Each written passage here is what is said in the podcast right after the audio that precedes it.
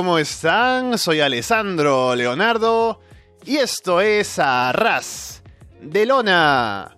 Pasen, pónganse cómodos y sean bienvenidos como siempre a una nueva edición del podcast, episodio número 210.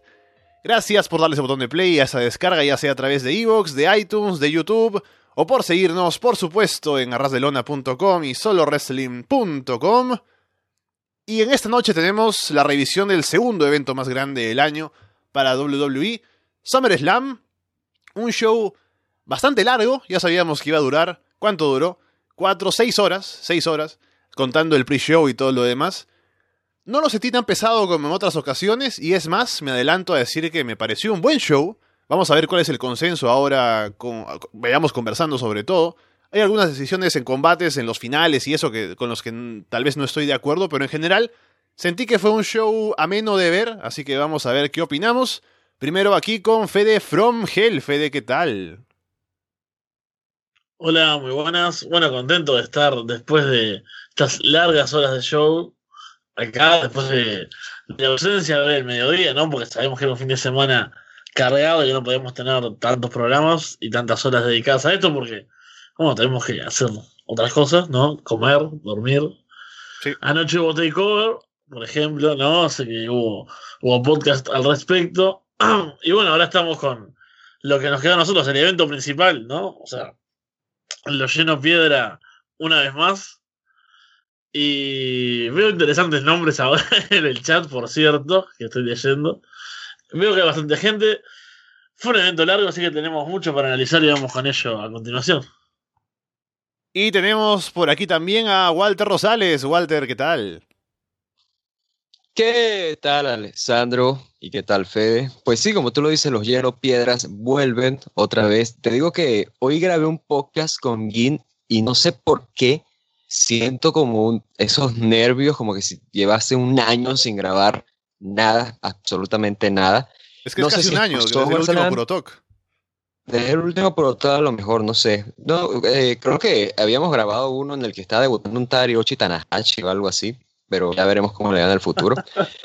pero no, sí, te digo, no sé, siento como esas ganas de querer hablar de este show que en general sí, comparto la opinión, creo que en cuanto a acción, definitivamente creo que dio la talla, creo que se mantuvo en un buen nivel los combates al menos.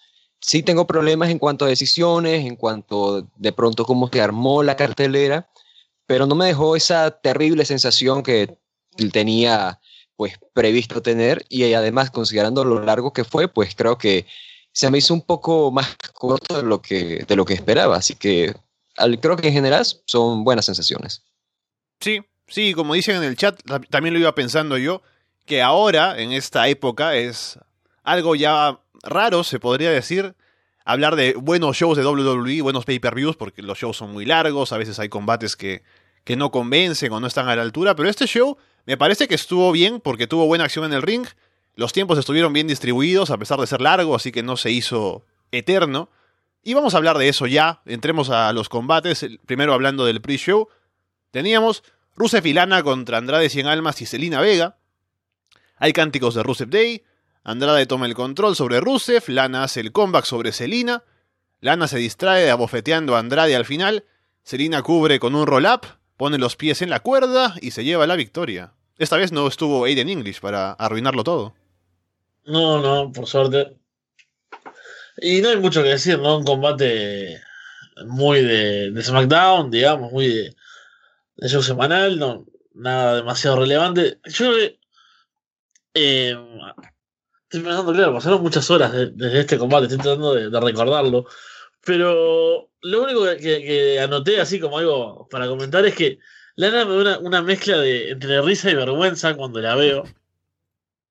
¿no? Por ejemplo, cuando hace, en un momento hace como el Lana Crash, ¿no? Como cuando Rusev anuncia el, el Accolade. Sí. Y es Tú dices, ah, qué tierno. Exacto. Eh, un, poco eso y un poco... Qué, eh, o sea, sí, es qué tierna, pero qué, me da como... No, me, me da cosa verlo, ¿entendés? Es como una cosa así, un poco de, de vergüenza de fondo, como y cuando hace esa especie de Spinaruni que, que hace que es horrible oh. también. es como. por qué, por qué lo intenta. Eh, pero bueno, más que eso, no, no pasó, es un combate, ya te digo, para bien de pre-show, bien de show semanal, que, que, no pasa nada. Esperemos que en algún momento Andrade, en almas, pueda hacer algo, algo interesante en SmackDown, ¿no? Sí, mucho que comentar, creo que estoy feliz por la victoria de 100 almas, obviamente. Y los momentos de Lana y Selina obviamente se vieron pues bastante pues malos directamente, porque Lana no es la luchadora más pulida y Selina no tiene tampoco mucho con trabajar en, con, contra de Lana, a pesar de que es una luchadora que al menos en su etapa en TNA, cuando era Rosita, era mala directamente, pero ya luego con el entrenamiento se terminó convirtiendo en una buena luchadora. Sin embargo, no hemos podido ver mucho de la faceta de ella, al menos en el mundo más mainstream. Pero sí, la lucha bastante básica, creo que ganaron quienes tenían que ganar. Y lo que me llama la atención es precisamente la ausencia de Aiden English, que igual esto dentro de la historia de Rusev y Lana con él podría jugar el papel de que, bueno, mira, esta vez ya no le puedes echar la culpa a él, así que Rusev, Dave quizás pueda mantenerse allí o quizás haya ese consenso de que, hey, nosotros también podemos equivocarnos, no sé, o sea, igual está ese argumento ahí que se me ocurre y nada, simplemente creo que fueron los ganadores correctos en el tiempo correcto que animaron al público lo suficiente en una lucha opener en un kickoff como tenía que ser. Título Cruiserweight, Cedric Alexander contra Drew Gulak. Cedric intenta hacer cosas, pero Gulak se le adelanta, bloquea. Gulak ataca el cuello, preparando el camino para su Gulok. Gulak en un momento aplica el Gulok en las cuerdas, intercambian golpes en el medio del ring. Gulak le da una dura bofetada a Cedric. Giran al final, Cedric termina cubriendo y se lleva la victoria, sin mucho más. Sí, yo creo que este combate empezó bien, tuvo buenos momentos. Gulak creo que lució. Al menos lo, vi como un tipo que podía llegar a ser campeón en el momento, ¿no? Se vio eh, revirtiendo bien, poniendo bien a, a manteniendo, digamos, al margen a, a ¿no? Con, con, lo explosivo que es, con su, su forma de atacar. Eh, Drew Gulak creo que pudo manejarlo bien. Tuvo un par de buenos intercambios ahí, cuando, cuando empiezan con los golpes más duros, ¿no? Tuvo buenos momentos, eh, podía haber pintado mucho más, y creo que tiene un final que es eh, rápido, o sea, es sorpresivo. El combate es corto también otra vez. Eh, pasa lo que pasa siempre con los eh, combates de los cruceros en los shows grandes, que es en el kickoff, tiene pocos minutos. Entonces, eh, no se siente importante. Hemos visto muchos mejores combates en, en, el show semanal, que no lo veo siempre, pero he visto buenos combates. Y bueno, tiene el final ese con el intercambio de, de intentos de, de pin que hay unos que se ven muy mal, al final hay un momento ahí que no coordinan bien, entonces al final queda aún peor porque es rápido, sorpresivo, la idea es que sea así como flash, y al no salir bien, justamente la arruina y cierra un poco mal lo que, lo que era el, el combate, que, que, hasta ahora, hasta entonces venía, venía siendo bueno y como... Pero eh, a lo que quería también llegar al final es que a mí me gusta Lugula, que me, gusta, me gustaría verlo como campeón en algún momento, pero creo que todavía Cedric Alexander tiene que seguirlo siendo para hacer como esa cosa, ¿no? Del corazón, de, la división y todo eso. Creo que representa un poco más lo que debería ser, lo que pretende ser 205 Live que Drew Gulak. Entonces no me molesta la, la victoria, creo que Drew Gulak igual lució bien, así que podrá ser campeón en un futuro, seguramente.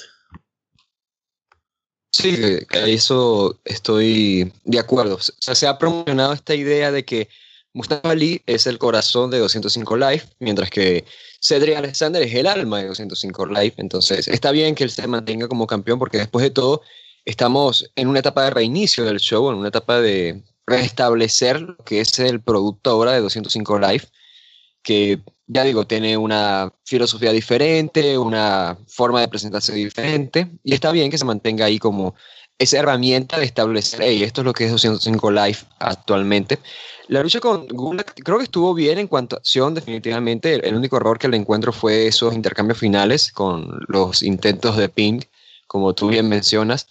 Y es lo, es lo que dice la gente en el chat. Y nos dice, Ezequiel el, el hecho de que los talentos de la edición peso crucero son buenos luchadores, pero están usados, o no, no, no digamos, para no repetir la típica frase de, ah, es que son talentos que están desperdiciados, algo por el estilo, ¿no? Sino es que cuando tú tienes esta lucha que has estado construyendo desde hace un mes, con un campeón que se ha visto fuerte, con un retador además que venía fuerte, y los colocas es como un puente entre dos luchas en el kickoff, pues no te puedes esperar algo grande. O sea, si esto todavía hubiera sido el main event del kickoff, igual podía ser algo importante, así como lo fue el año pasado New Day y los Usos, si mal no recuerdo, que fueron main event de kickoff. Si alguien me puede corregir, por favor, hágalo en el chat. Entonces, creo que no había pues, tantas expectativas con esto, pero me dieron esa sensación de que sí, mira, aquí cuidaron a Gulat, efectivamente Drew Gulat va a poder ser retador más adelante, y seguramente creo que ver, veremos a Gulak como campeón, sino a él, a Hideo Itami, que también es alguien que han estado cuidando como uno de los heels allí fuertes dentro del show, entonces sí, ya luego por ahí nos iremos a futuro, pero para esto creo que para lo que estuvo cumplieron el propósito que tenían y estuvo bien. Sí, al ser un final no decisivo, seguramente habrá revancha pronto, al menos eso me imagino. El último combate del pre-show era por el título de parejas de Raw, el B-Team contra The Revival. Revival de inmediato toman el control sobre Bo, le aplican el Shatter Machine a Axel para tenerlo afuera del combate. Axel finalmente hace el comeback luego. Dawson tiene a Axel en un small package. El referee se distrae con Dash y con Bo que están discutiendo ahí en un lado del ring. Dash empuja a Bo Bo cae sobre los legales, poniendo a Axel por encima. Cuenta de tres y victoria para el B-Team. Yo creo que esto es una especie de apuesta, ¿no? Entre los creativos o, o los guionistas de cuánto podemos estirar el chiste, ¿no? Una cosa así. y entonces, como yo mantengo... ¿A que no te atreves a buscar eso? claro. que no me atrevo. No. Mira, llámame a Vince. Ya, sí. Yo mantengo mi, teoría de, los eh, guionistas rotativos, ¿no? Que nadie mantiene la coherencia de las historias porque son varios, es un equipo que escriben todo como cosas sueltas, ¿no? Y, uno agarra una semana esta historia y otro la, la sigue otra semana y todo es así, por eso es un desorden y un caos y es horrible. Entonces se le van pasando, ¿no? Bueno, ¿a quién le toca el próximo combate del team? Ah, le toca a Walter, se lo pasan. A ver, Walter, ¿cómo haces que esta porquería gane y, y siga siendo campeones? Y ahí Walter tiene que inventar algo. Y así van Y tiene que, tiene que superarse semana a semana, ¿no? A ver quién hace la mayor ridiculez. Claro, yo, yo, o sea, yo haría que ganaran con trapos con cloroformo o algo por el estilo. Desmayan al rival y, y ahí ya luego, Alexandro, ¿cómo voy a superar esto, no? Es que realmente es, es terrible, es la única explicación que, que le encuentro porque es eso, es un chiste, ¿no? Que, que se alarga. Eh, la misma fórmula de vuelta, ¿no? Son dominados, ganan de alguna forma graciosa, se supone, o, o no sé, o fortuita, o sea, fortuita sí, pero no sé si se supone que, que la gente se ría, o no, no entiendo bien cuál es el, todo el, la idea de esto. Pues como que se supone que son faces, pero, o sea, ¿Has acordado, ¿Se acuerdan del Bo Dallas de Bolívar? Claro. ¿No? Que era. Sí, claro. Que eso Claro. tenía esa, esa cosa confusa, pero era divertida de. eh, me, me reí con un comentario del chat de que el B-Team pierde contra muñecos de Telgopor. Me encanta ese, esa expresión, eh, ese, ese término. Es como una, un aplast, algo así, no sé qué, cómo Sí, sí, podemos decirlo en término. yo no sé, así que no sé. pero. Google me dirá, no pasa nada. Ahí va. Eh, eso, ¿no? Que, que Dallas tenía eso de- del Bolívar, que era el tipo que se creía como que inspiraba a la gente, pero un, un tonto y todos lo, después lo odiaban. Acá creo que ni siquiera tiene eso, es como que no termino de entender. La- se supone que la gente tiene que apoyarlos, eh, se supone que son graciosos, pero son tontos, porque son realmente insoportables cuando empiezan a... ¿Ah? ¿Ah? ¿Ah? Y esas cosas es como... Uf, ¿qué, qué tengo que, ¿qué tengo que sentir con estos tipos? Aparte, claramente, Rival son, fueron mejores. Tuvieron ese buen comienzo que a mí me ilusionó, me hizo pensar en el mejor Revival, ¿no? Revival de NXT, los tipos inteligentes en los combates de pareja, que saben leer el, el combate, ¿no? Por ejemplo, acá lo que hacen es el Shatter Machine a eh, Curtis Axel, después lo sacan de vuelta cuando se está arrimando al ring para eh, aislar a, a Bodalas, tenerlo solo, poder dominarlo a él. Entonces, ahí me, me iluso yo todavía, era muy temprano, ¿no? Eh, pensando que, que podían hacer un poco de ese viejo revival, pero bueno, no, no duró mucho, se mantiene el chiste y no sé, esperemos a que, no sé, venga Autos of por ejemplo, a, a derrotarlos en algún momento y ahí se acabe de una vez este. Eh, o- o cuando termine la ronda de guionistas también. Cuando les- Sí, sí. No, no, a mí ya, ya me tocó hacer. Eh, ¿Se acuerdan cuando, cuando le ganaron en la triple amenaza en Raw? Ese fui yo el que lo escribió. Ah, bueno. Está, que pierdan entonces. Y bueno, ahí veremos unos nuevos campeones. Claro, pero todavía ah, otros of Pain tendrán que quitarse a sus grandes rivales, Apolo Cruz y Titus O'Neill. Por Dios. Yo, yo les voy a confesar, no vi esta lucha, pero a ver, descríbeme cómo fue el final, de nuevo, porque no escuché bien. ¿Cómo Ya, fue? mira, mira, mira. Hay, hay un small package, ¿no? Lo tiene Ok. Dawson a, a Axel. En otro lado del ring están discutiendo Dash y Bo. Dash empuja a Bo. Bo cae sobre el small package, haciendo que Axel quede por encima y cuenta de tres. O sea, re- realmente Dios fue. Imagínate, Walter. Es eh, co- comedia física, esa, ¿no? De gente que se, que se tropieza. Eh, no sé, Mr. Bean, eh, los tres chiflados, ¿no? Ese tipo de comedia de... Le faltaban los efectos sonoros como ahora tiene Lucha Underground, el, de cuando está la, la White Rabbit Drive. Bueno, ya no, porque ya murieron. bueno, sí. Eh, pero ahí, ahí capaz que entendés un poco más el, el estilo, pero Sí. fue algo así, o sea, terrible. Qué locura. Bueno, yo nada más para añadir sería pues, alguien nos, comentó en el chat, pero ya perdí el nombre, que eh, Vitin eh, ver, eh, fue Ezequiel también, de que el Vitin eh, sería parecido a Shining Stars en el sentido de que uno no sabe cómo reaccionar. Yo creo que está más que claro que son unos personajes baby faces, incluso mostraron apoyo a Daniel Bryan más adelante en el show y demás, pero claro, eh, ya hemos hablado de este problema antes, que son unos personajes que de todas maneras no los están mostrando como este equipo que está mostrando su mejor faceta, sino es un equipo de gracia que está logrando mantener el, campeonato a través de finales como este.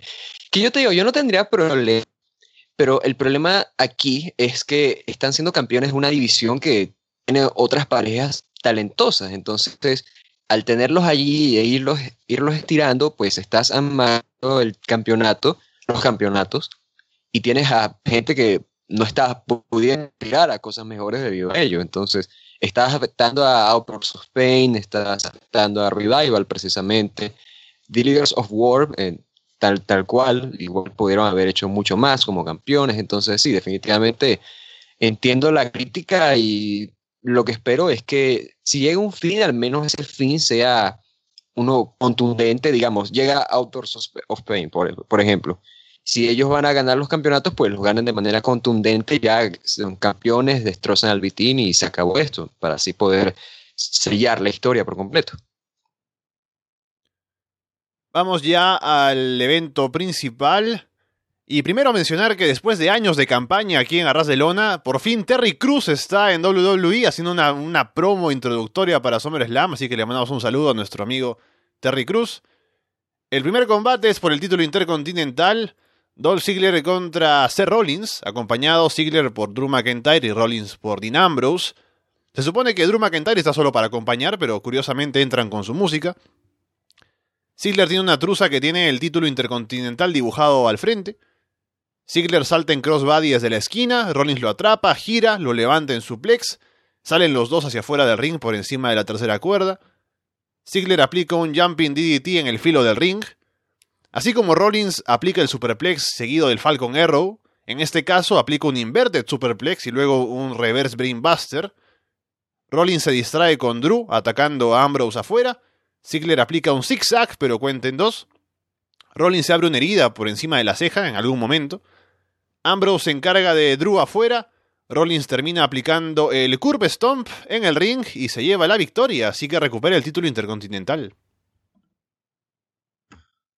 Bien, fue un combate que creo que tuvo un comienzo algo lento, un poco aburrido, por lo menos eh, se centraba demasiado en lo que pasaba en ringside, ¿no? Era como que está bien, eh, entiendo que hay tipos importantes como son Drew McIntyre y Dean Ambrose, Pero justamente, si son, a ver, si son importantes, démosle, denle algo para hacer por su cuenta. Si van a estar en un rol secundario, bueno, que se mantengan en un rol secundario. Creo que esos primeros minutos ahí, aparte, hubo momentos de tensión que, que eran graciosos porque era como forzar a que hubiese tensión, ¿no? Era como. Eh, recuerdo el primero, ¿no? Cuando tiene el primer enfrentamiento Dean y Drew en, ringside, que es que Seth está contra las cuerdas y se da vuelta y lo ve a Drew McIntyre y se quedan mirando. Ahí es como momento tenso. Y ahí, tiene que venir Dylan Bro cuando no, había pasado aún nada muy. No fue que, que él hizo, por ejemplo, el típico que el que está en ringside le, le, toca el pie al otro cuando busca impulso, ¿no? No hubo, no, no, todavía no había pasado nada de eso. Pero claro, está bien, yo sé que viene con tensión de antes y demás, pero me dio gracia que como, lo, lo, trabajaron ese comienzo.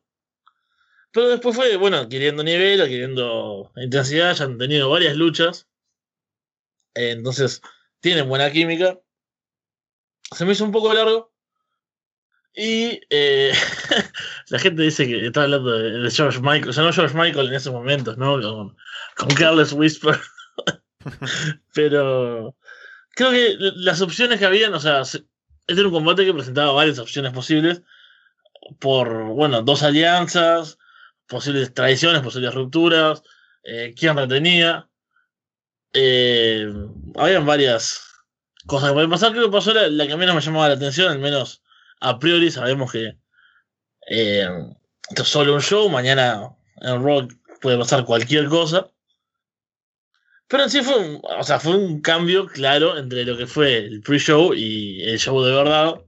Empezar con esto me parece una forma bastante fuerte de empezar. Porque fue un buen combate. Y es el tipo de cosas que van a dejar eh, gancho, ¿no? Que van a dejar, que generan interés de cara a, ver el show semanal, que pocas cosas lo logran en los, en los pay-per-view, muchas veces. Así que en general es un buen combate, un buen opener para, para empezar el, evento de verdad. Los, los afortunados que no tienen que ver el pre-show. Hay gente que nos comenta, primero que lo del tema del B-Team, eh, lástima que no se parezca al del A-Team, pero hay gente que nos comenta sobre esto de, de la realidad virtual durante las entradas. Yo les soy sincero, las entradas, la mayoría me las perdí, eh, porque iba quizá al baño a buscar agua y así. Pero ¿hubo muchas entradas con esos efectos o fueron nada más para los importantes o cómo, cómo fue eso? Yo vi varias. en Carmela. Ajá. Mm, Me acuerdo AJ Styles, recuerdo Roman Reigns, ¿no? Con la cara del perro ahí adelante. Ajá, algo así escuché, ajá. Sí, unas cuantas así, ¿no? No sé si tantas, pero sí hubo algunas. No sé si queda mm, mal, o sea, no, no, igual no le, no le presto tanta atención, pero tal vez a alguna gente le molesta. Eh, es como, te digo, una forma barata de hacer unas entradas especiales sin gastar dinero para. No, no, y sabes que ahora, que lo mencionas, ahora que lo dices, lo que me parece más allá de la pirotecnia, lo que me parece lamentable es que estamos hablando de SummerSlam, el segundo evento más grande del año supuestamente para WWE, y el escenario es el mismo de Raw, de SmackDown, solo que dice SummerSlam al fondo, ¿no? Sí. no podrían hacer nada, o sea, ahora con todo el dinero que está ganando WWE, con el contrato millonario que tienen con Fox, y con el mayor mes o trimestre económico de su historia, no pueden eh, invertir un poco para hacer un escenario. O sea, el escenario igual lo van a armar. La cosa es diseñar un nuevo escenario que no, no creo que sea mucho más complicado, pero bueno, es algo que usarán para ahorrar. Sí. No, y, te digo que por lo menos en los takeovers yo recuerdo eh, en el último, eh, del año pasado, McIntyre entró con un, un, grupo de policías y eso no creo que sea tan costoso, ¿sabes? Y fue una, fue una entrada que, es una entrada especial. No va a entrar así todos los takeovers. Y se, entiende, pero bueno, eh, ellos sabrán de sus gastos. Lo importante de esta lucha, me perdí los minutos iniciales, pero con todo lo que vi puedo decir que les ayudó el poder condensar una lucha de pay-per-view de que durara mucho menos de que esos 30 minutos que debió durar su lucha de Iron Man. Eh, obviamente tenía que contarse estos detalles de Ambrose y McIntyre interviniendo, pero en sí creo que lograron sacar buenas combinaciones. Ziggler y Rollins han logrado mostrar que tienen esa química que en su momento Ambrose y Ziggler mostraron que no tienen en las oportunidades que se enfrentaron. Entonces aquí creo que lograron hacer algo bueno. Eh, el, final se cuenta de, de, buena manera, porque se demuestra que Ambrose pues termina afectando el resultado del encuentro precisamente porque no permite que McIntyre intervenga a favor de Ziggler. Entonces, creo que se contó bien. Eh, el resultado de las Rollins como campeón intercontinental, pues es siempre este problema que tú dices, bueno, o sea, creo que Rollins debería estar más arriba. El tipo más over en, en la empresa, en mi opinión, es para mí quien debería ser campeón universal, pero el problema es ese, el problema es que con tantas estrellas repartidas, digo, Bobby Lashley ni siquiera estuvo en este show, tampoco estuvo Asuka, entonces, al menos una victoria importante en SummerSlam, se reúne con Ambrose, que fue bien recibido cuando volvió este lunes, entonces al menos se le está dando algo que hacer y me parece, pues, en cuanto a decisión bien, en cuanto a combate, pues también una buena decisión que, que iniciara. Yo, yo personalmente me hubiera, me hubiera gustado ver quizás la lucha por los campeonatos de parejas de SmackDown, pero viendo cómo sería el final, pues entendería el por qué decidieron poner esta y por ello pues me alegro. Creo que fue un buen combate para abrir el show principal. René Young entrevista a las Bella Twins en backstage. Cuando aparecen en pantalla la gente les aplaude. Luego René les pregunta si volverán al ring para Evolution. Y en lugar de contestar con algo de que sí, un combate, qué sé yo, la Women's Revolution, se ponen a hablar de sus reality shows, de su canal de YouTube. La gente abuchea, ¿no? Porque no le interesa nada. Dicen que quieren ver un, a, Ronda Rousey ganando el título. Y yo creo que esto también afecta porque si no hubiesen hecho esta promo tan mala, al final cuando salen a abrazar a Ronda creo que no habría habido abucheos como los hubo, pero bueno, es lo que pasa con las Bella Twins promocionando de todo. Bien abucheados. Título de parejas de SmackDown, los hermanos Cachiporra contra el New Day. Byron Saxton, por cierto, tiene puesto un saco color azul eléctrico, bastante ridículo. Biggie y Xavier son quienes luchan, Kofi se queda afuera. Domina Xavier, Biggie hace el comeback aplicando belly to belly suplexes en ringside. Kofi anima al público, Rowan se molesta, baja a pegarle. Biggie le aplica un big ending en ringside a Rowan. Xavier salta en elbow drop desde la tercera cuerda sobre Harper afuera del ring. Al final Rowan golpea a todo el mundo con su cachiporra y hay descalificación en un combate que estuvo bastante bien mientras duró, pero tuvo un feo final. Exactamente, creo que estuvimos muy muy cerca de tener ese buen combate de los hermanos Cachiporra que, que venimos esperando, ¿no? Desde que son campeones y que era una gran oportunidad. Yo creo que el combate venía muy bien. Eh, tiene muy buenos momentos. Rowan creo que hizo lo que muchos deseáramos hacer en, en su lugar, ¿no? Ver a, a Kofi Kingston ahí agregando las masas, sino bajar y pegarle. Claramente fue una, una muy buena decisión. Tal vez no para el combate, pero bueno, para, para empatizar con él y para. O sea, como, como fanservice, para algunos fue una buena decisión. Y lo malo sí es eso, el combate, el final del combate. No, aparte, las cachiporras son horribles, ¿no? O sea, no son, no son como el mazo de Triple H, por ejemplo. Está bien, Triple H, eh, a ver, no quiero romper la ilusión, pero no les pegaba con el mazo a la gente. ¿no? Ponía, la, mano. Ponía la mano o pegaba con la madera, ¿no? No me la pegar con la, con la parte de metal. Pero. Eh, por lo menos, o sea, se veía claramente que el tipo no le estaba dando un mazazo, pero tenía su, su grado de ser impresionante, ¿no? Vos lo veías y decías, uh, este tipo está con un mazo ahí, lo va a matar. Esto vos lo ves y, y bueno, no, o sea, son claramente de utilería, ¿no? Entonces es como... Y lo peor es que en el momento que lo hizo, o sea, eh, está Xavier Woods en la esquina para, para saltar, para hacer el, el finisher junto a Biggie Roman podría haberlo derribado simplemente. ¿no? O sea, se lo tira hacia el vacío. Y ahí tendrían chances tal vez de, de los, los, comentarios por culpa de lo que acabo de decir del paso de Triple H. Eh, lo siento, lo siento. Pero bueno, obviamente la idea es que esto va a continuar, ¿no? Un, un tipo de, de, final para estirar las cosas que ya esto lo vamos a comentar supongo en varios combates, pero se vio bastante este show. Que al igual que en WrestleMania, los, shows grandes ya no implican cierres, implican momentos determinantes, sino que bueno, son shows también, o sea. Entonces muchas veces hay cosas que son de transición, muchas rivalidades que empiezan, o que continúan, o que solo pasan. Y nosotros capaz que todavía tenemos ese problema, ¿no? Lo vemos y decimos, bueno, es SummerSlam, yo quiero cosas firmes, ¿no? Quiero seguridad y, y acá tuvimos eso, un final que empañó lo que hubiese sido un muy buen combate, una primera defensa de verdad importante de, los hermanos Cachiporra. Espero que la tengan más adelante eh, en Hell in a tal vez podría ser un- una buena ocasión, una buena estipulación para, para tener ese combate que ojalá no lo ganase New Day también, ¿no?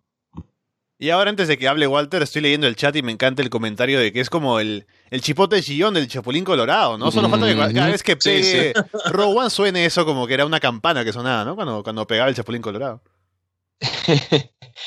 Yo te digo, igual no les, conven- no les convendría usar la chiquitolina, pues ya bastante altos están, ¿no? O sea, deberían usar el tamaño para su ventaja. De esto, ¿qué te digo? Eh, creo que sí está es- esperando esa gran lucha de parte de los hermanos Cachiporra. es muy divertido decirles así, perdón. Pero ya yo había previsto esto ya semanas atrás, eh, les había comentado aquí en, el, en un directo creo que fue, de que shows como SummerSlam o WrestleMania dejaron de ser shows de cierre y eran de transición nomás. Entonces, Sí, yo te estaba citando literalmente, Walter, o sea, no, me, me faltó Ajá, pusiste- darte el crédito, pero sí, sí. lo- lo una dijiste marca vos. de una marca de aguas al, al final con, con la W y así, perfecto. Pues sí, no, es que realmente estaba esperando eso porque recordemos que el siguiente show que viene, al menos que alguien me pueda corregir, es, es el de Hell in a Cell.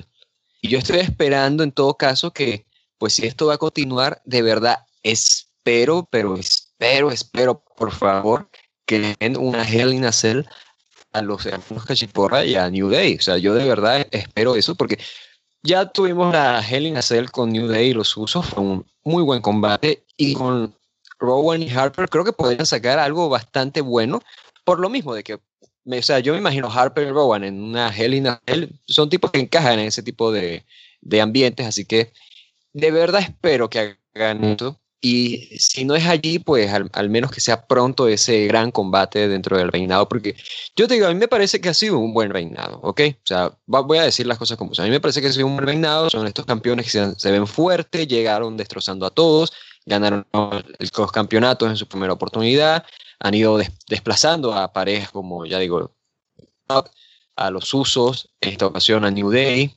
a- también a Daniel Bryan y Kane del Team No. Entonces aquí llegan y tienen este gran desafío, cual pues no pueden vencer de forma legal, entonces terminan buscando la descalificación. Y se entiende, pero si, si- a- a- así sea para cerrar el reinado, espero que llegue ese gran combate que supere de una vez por todas los 10 minutos. Este- Este combate, al menos según lo que veo en internet, dice que llegaron a nada más 9 minutos, casi, casi llegaron a los 10, así que una lástima por esa parte. Y sí, espero en todo caso es que esto continúe. Ya digo, la acción me pareció bastante buena. Destaco sobre todo ese codazo que se lanzó Xavier Woods desde el- la tercera cuerda hasta ringside. Eso creo que solo lo había visto en videojuegos. Alguna vez de pronto lo habré visto en... Sí, ¿sabes, ¿sabes quién hace eso? Lo que pasa es que, que no me había llegado a la memoria. Bárbaro Cavernario en Consejo Mundial hace un frog splash desde la, desde la tercera cuerda hacia ringside. Y de hecho, Dave Meltzer siempre le critica eso, que siempre lo hace en sus luchas individuales, pero no, no lo hace todo, en todas las luchas individuales. Es un gran spot, ya digo. Y fue muy bueno ver a Xavier haciendo a- a- algo como eso. Tuvieron buenas combinaciones, entonces sí, espero que venga algo eh, dentro de una jaula próximamente para, para ambos. Y la pregunta aquí, Fede, es que la gente nos pregunta si el chelele de Finley también era falso. ¿No le pegaba a Finley con eso? Eh, ¿No que no? no les pegaba tampoco. esto. Ah, por favor, por favor. Ah, Combate por el contrato de Money in the Bank. Braun Strowman contra Kevin Owens. Braun destruye a Owens. De inmediato no, no le deja hacer nada. Choque slam en la rampa. De vuelta a ring, running power slam. Y victoria para Braun Strowman.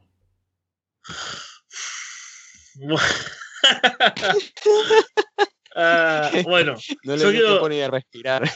eh, estoy pasando a. Volví a viejas épocas. Este es el sonido Oh, no. que solía. El sonido Eso, es, eso ya no suena a No. té helado. No, no, este, pues bueno, necesitaba volver a al viejo Fede, ¿no? Lo peor, es toda una historia muy triste, permiso de tomar un trago antes. Toda la historia es muy triste porque yo tenía mi camiseta de Kevin Owens, la de Kevin Owens Show, en mi trabajo, ¿no? Esta semana la he llevado, me ha quedado ahí. Y cuando terminó la semana laboral me acordé de traerla a casa porque me gusta poner eh, ponerme a tono, ¿no? Cuando estoy mirando el show, usar alguna remera según los luchadores que hayan, etcétera. Me había olvidado de cambiarme, entonces cuando, cuando iba, estaba por empezar la lucha, fui y busqué mi camiseta. Hacía, hacía frío acá, se hace frío todavía, por más que le ponga ahí, o sea, al, al whisky igual le tengo que poner hielo, así que ahora estoy tomándolo con, con whisky, con hielo. Pero, eh, bueno, me pongo la camiseta, me saco una foto, ¿no? Yo no soy un tipo que me saque muchas fotos a mí mismo, ¿no? Con el tatuaje, ¿no? El mismo que tiene Kevin Owens, Uh. el Live, ¿no? y cuando la, empiezo a subir y, y demora, ¿no? Porque, bueno, la conexión del celular es mala. Y subir una foto a veces demora un poco más. y, cuando- y no se termina de subir y ya termina el combate. Entonces me sentí completo idiota. Cuando, aparte, yo no sé si, espero que alguien lo haber llegado a ver, porque estuvo online, ¿no? El, el tweet, algunos segundos. Decía algo así como: listo para el verdadero show de SummerSlam, de Kevin Owens Show. Claro, el, el- el comentario de fan. No. Eh, ahora sí, es ese momento. Hay una cosa así horrible. Y se subió después del resultado y fue como: soy el idiota más grande de internet en este momento. Entonces yo estaba con mi- en la computadora abierto, con no Twitter ahí, abierto, dando el F5, esperando que se actualizara para borrarlo. Por, bueno, era la, vergüenza. mira, lo, lo estoy contando. Hay gente que lo vio, dicen ahí. Lo estoy contando y siento el calor en, mi, en mis mejillas de, de que me estoy poniendo colorado de la vergüenza de- del idiota que me sentí en ese momento. Habría sido genial, porque eso sucede a veces cuando alguien cuelga algo en redes sociales, ¿no? Algún- una persona famosa y luego lo borra, porque ha puesto alguna estupidez, ¿no? Que lo hace quedar mal, no sé. Y siempre se guarda una captura de pantalla, ¿no? Sería ahora que salga la captura, de pronto alguien la tiene, para que luego la publique por ahí, ¿no? Ya no puedas hacer nada, Fede, porque una vez que va a internet ya no tienes control. Claro, ya. Mi intento de dignidad fue volver a subir la foto, ¿no? Y, y con otra leyenda, como bueno, este no me acuerdo ni lo que puse, pero. Nada, como acá seguimos bancando a, a Kevin Owens, pero ya desde la derrota, ¿no? No, no esperando eh, ese, ese buen momento. Y que yo creo que es mucho mejor toda esta historia que decir algo del combate. Así que le voy a dejar la parte analítica y racional a, a Walter. Yo soy el costado sentimental en este momento. Bueno, y es que yo, ¿qué podría decirte? No comparto la decisión de darle el, maletín a Strowman porque, o sea, no, no, de, no de darle, más bien de mantenerlo. O sea, yo creo que defendí en su momento que ganase el maletín porque yo dije, a ver, o sea, lo que pasa es que las críticas vienen porque vemos a Strowman y dice, ah, pero es que mire, Strowman no encaja en ese papel que uno se imagina de alguien con el maletín. Yo digo, bueno, precisamente en el wrestling no hay reglas, entonces ahora vamos a ver una dinámica diferente con el maletín. Pero ahora que Lesnar ha sido derrotado y vamos a estar en, en esto mismo de, de Roman Reigns como campeón y demás, yo digo, ahora sí que yo creo que no le haría en absoluta falta el maletín a Strowman y es más, hubiese caído mucho mejor que lo tuviera Owens o si no, pues, al menos otra persona que lo ganase en el adelante. Yo digo, comparto la victoria de Strowman, pero no que lo mantenga para canjear el maletín. ¿Sí se entiende? Y sobre todo porque al darles el maletín a alguien más, te garantizas entonces que vas a tener otro tipo pues fuerte esperando para subir al event. Owens hubiera sido un gran candidato, pero no. Owens no está over, ustedes quieren a Strowman y se callan. Entonces hacen este squash que, que ya digo, es que es un squash en toda regla y creo que hay forma de, de defenderlo. O sea, siempre nos molestamos cuando WWE hace esto y cuando en general cualquier empresa de wrestling hace esto de que, no, no, no, a ver, a ustedes no les gusta Kevin Owens, ¿ok? Se acabó. Se acabó la discusión y no le vamos a dar nada a Kevin Owens, a pesar de que ya ves la gente apoyando, la gente lamentando la situación, a pesar de que hay un razonamiento lógico del por qué él podría ser el dueño del team, pero no. Entonces, sí, eh, no sé, me, me, espero incluso cosas malas con Braun Strowman siendo el, el, portador del maletín. No en el sentido de que no me gustaría verlo como campeón, algo por el estilo, sino de que por loco que suene, no sé, igual me, me imagino alguna tontería, mal lo que sea con él como, como Mr. Money in the Bank, ¿ok? Y en cambio con Owens yo veía más garantizado el hecho de que el, el tipo Hill pues llegara y, y, se convirtiera en campeón universal en el futuro posterior. Pero sí, eh, eh, definitivamente no comparto esta decisión y esta no sería la única vez en el show que veríamos eso, este buqueo de, ya digo, de la empresa diciéndote, no, no, no, a ti no te gusta esta persona, tú vas a hacer esto. Ahora abuchea a este, ahora apláudele a este, porque tú tienes que hacer lo que yo te diga. Yo digo, si una empresa no, no puede educar lo suficiente a sus fans para ello y no puede seguir la corriente a sus fans, entonces los fans no les van a seguir la corriente a ellos. Y alguna, con una cosa que alguna vez le escuché a George Mantel, que un buen booker sabe cuándo terminar una historia antes de que el público termine con ella. Y claramente WWE no ha aprendido esa lección y el el tiempo pues nos ha dado razón. Solo para terminar de hablar de este combate, que es una cosa breve, me parece que Owens está en una mala posición, o sea, está en un mal momento, porque Braun Strowman necesitaba una victoria así para ponerse over en este show de cara a lo que haría más tarde en el main event. Y para eso está Owens, porque ¿y por qué Owens? Porque necesitaban a alguien que al menos tuviera alguna posibilidad de que la gente se creyera que podría ganar el maletín, ¿no? Para que algo de interés tuviera el combate y no hay otro ahora, me parece, en Raw como para estar ahí prácticamente, y por eso el pobre Owens está ahí sacrificado.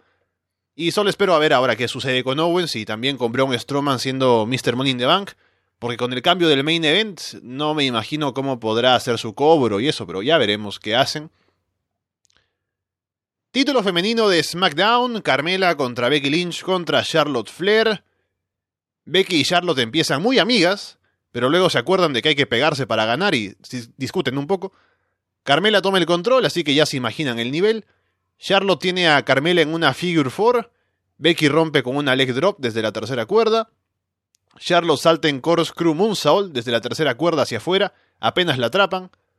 Becky tiene a Carmela en el disarmer Charlotte ahí le aplica el Natural Selection a Becky para llevarse la victoria. Y luego del combate, Charlotte y Becky se abrazan, pero la gente abuchea porque claramente querían que ganara Becky Lynch y durante el combate era a quien más aplaudían. Y en esta parte final no están de acuerdo con el resultado y les gusta menos todavía que Becky quiera abrazar a Charlotte.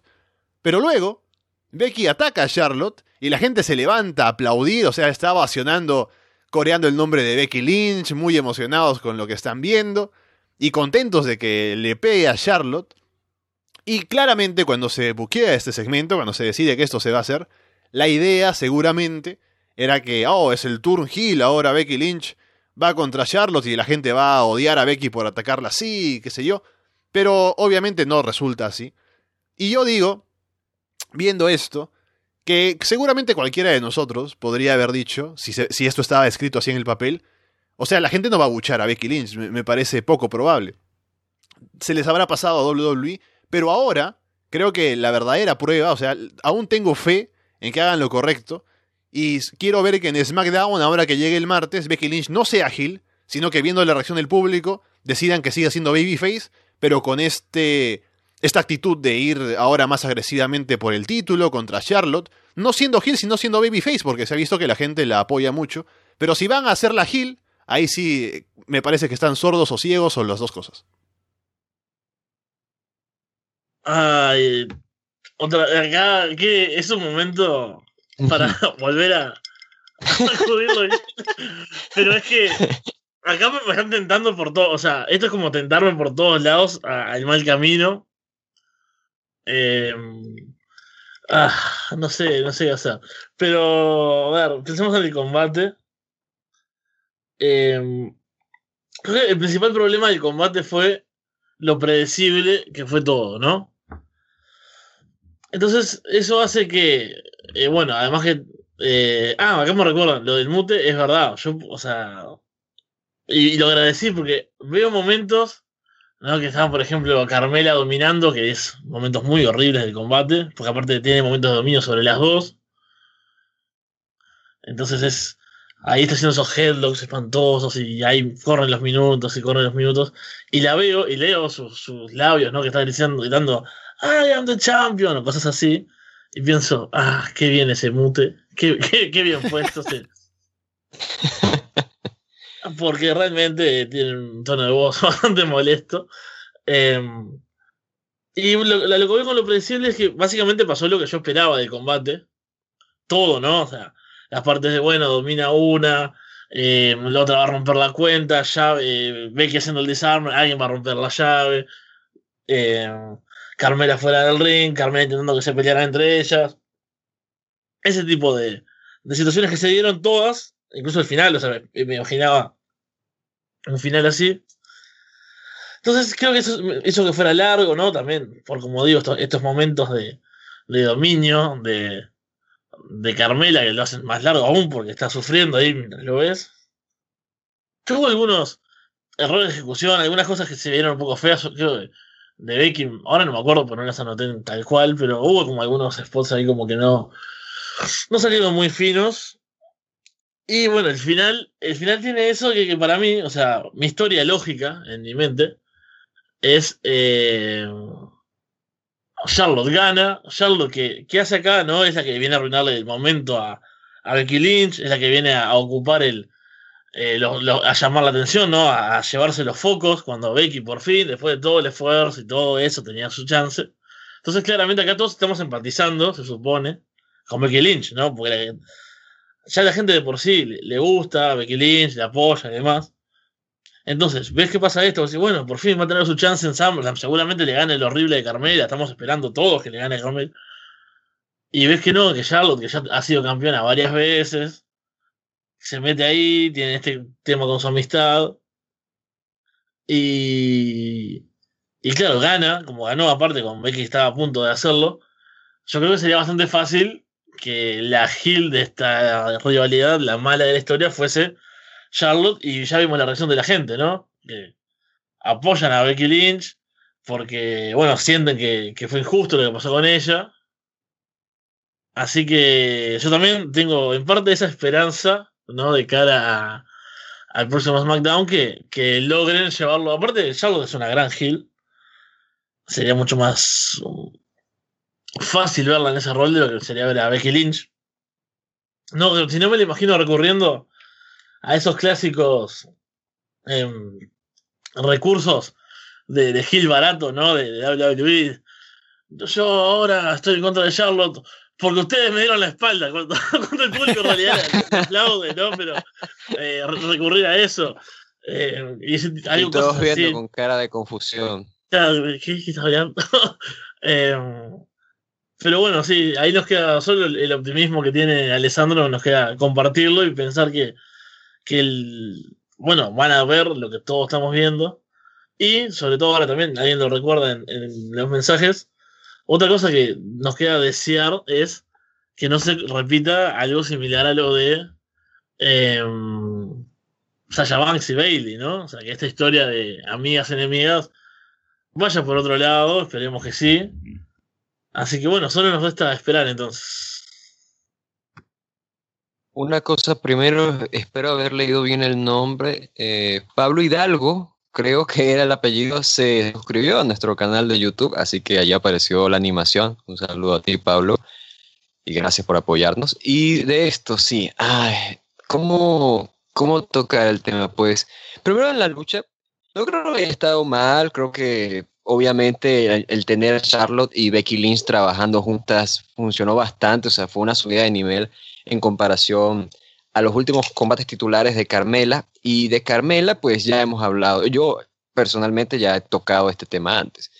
Creo que como personaje lo hace excelente. Es más, la la última promo que lanzó a, a, Becky Lynch antes de que llegara Charlotte a involucrar, involucrarse en toda la realidad fue fantástica. O sea, hizo un trabajo excelente. El problema es que es increíble que todavía siendo campeona y con todo el tiempo que tiene, todavía no domine cosas tan básicas como, es el selling. O sea, que le recibe una super kit, por ejemplo, y se va hacia el lado contrario o, algo por el estilo. Y sí, eh, son esos, esas pequeñas cosas que tú dices, ¿por, ¿por qué no tienes esto todavía dominado? Yo recuerdo en, su momento se lo llegamos a criticar cuando estaba iniciando SmackDown como marca y que hoy en día todavía tenga eso. O sea, por ejemplo, yo, yo recuerdo en aquella época le reclamábamos el que no supiera correr las cuerdas. Eso lo mejoró, ok, pero todavía tiene esas pequeñas cosas, ¿sabes? Se eh, comprometieron al darle el maletín de Money in the Bank y aquí como campeona pues ya tenía que haber consecuencias de una u otra manera. Así que tenemos eso. Entonces, ¿qué más? Pues la lucha, ya digo, eh, obviamente no, no por la parte de Carmela, sino que en sí hubo momentos que no se estaban coordinando bien. Becky, por ejemplo, hubo momentos que estaba aplicando supleces a Carmela como le provocaba, o sea, como le salían las supleces las hacía. Y ya digo, hubo momentos en que algunos golpes de Charlotte no conectaban muy bien y demás. Ahora, con el final, yo digo, entiendo esta historia de que mira, que Charlotte no hizo nada malo realmente, es simplemente Becky, pues sacando esta frustración. Y es más, algo bueno que se podría decir de que haga el tour Becky Lynch es que es un poco refrescante porque ya vimos una realidad de Charlotte como la heel y Becky Lynch como babyface. Mientras que ahora podríamos ver a Becky Lynch como la heel, mientras que Charlotte es la babyface. Lo cual, ya digo, pues sería refrescante, pero lo mismo, el problema aquí es lo que ya hemos comentado. La gente camino a este show se nos había vendido, o sea, el problema es que se nos había vendido esto, de que Becky Lynch pues era su momento, se nos había vendido además de que venía una buena racha, no, era simplemente de que ella decidió retar a Carmela ya, sino que antes de retar a Carmela había tenido una racha de victorias sobre otras luchadoras de la, de la marca y ya cuando finalmente derrota a Carmela pues uno dice, ok, ya, es el momento de Becky, añaden a, Charlotte, no me pareció mala decisión, pero aquí sí que me parece una mala decisión por lo mismo, porque es lo que comenté antes, el problema de que WWE dice, no, no, a ver, las cosas son así, y yo les digo, así son, pero la cosa es esa, que no, no, cómo tener fe realmente, o cómo tener ese optimismo cuando ya hemos visto ejemplos en el pasado, sobre todo en el pasado más reciente, de que WWE no hace caso al instinto que te dicen los fans. No, no, a ver, se mantienen tercos en esta idea de que las cosas son de una manera y no logran salir de esa burbuja. Si se mantiene esto de Becky Lynch como la heel en contra de la campeona Charlotte, pues ya digo, eh, va a ser muy malo y va a demostrar que al menos uno de los creativos es o ciego o sordo o, mudo, como, como tal cual dice Alessandro.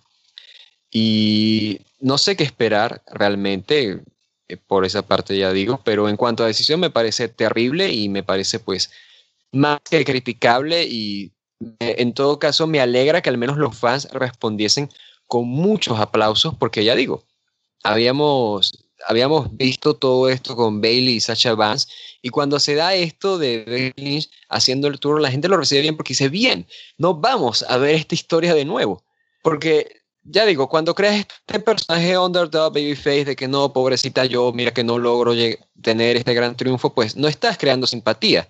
Cuando les tiras por tanto tiempo, lo único que creas es fastidio, es esa sensación de que ya no quieres tener eso en, pantalla. Afortunadamente, Becky Lynch está pasando por un buen momento en su carrera, el público lo está apoyando y solamente pues quedaría esperar a que alguien haga lo correcto, que alguien se atreva a decir que debe hacerse lo correcto y intercambiar los roles y si, o si no, pues al menos no hacer ese cambio en la actitud de Becky Lynch, porque es claro que el público quiere verla como campeona y quiere verla pues como babyface, como debe de ser.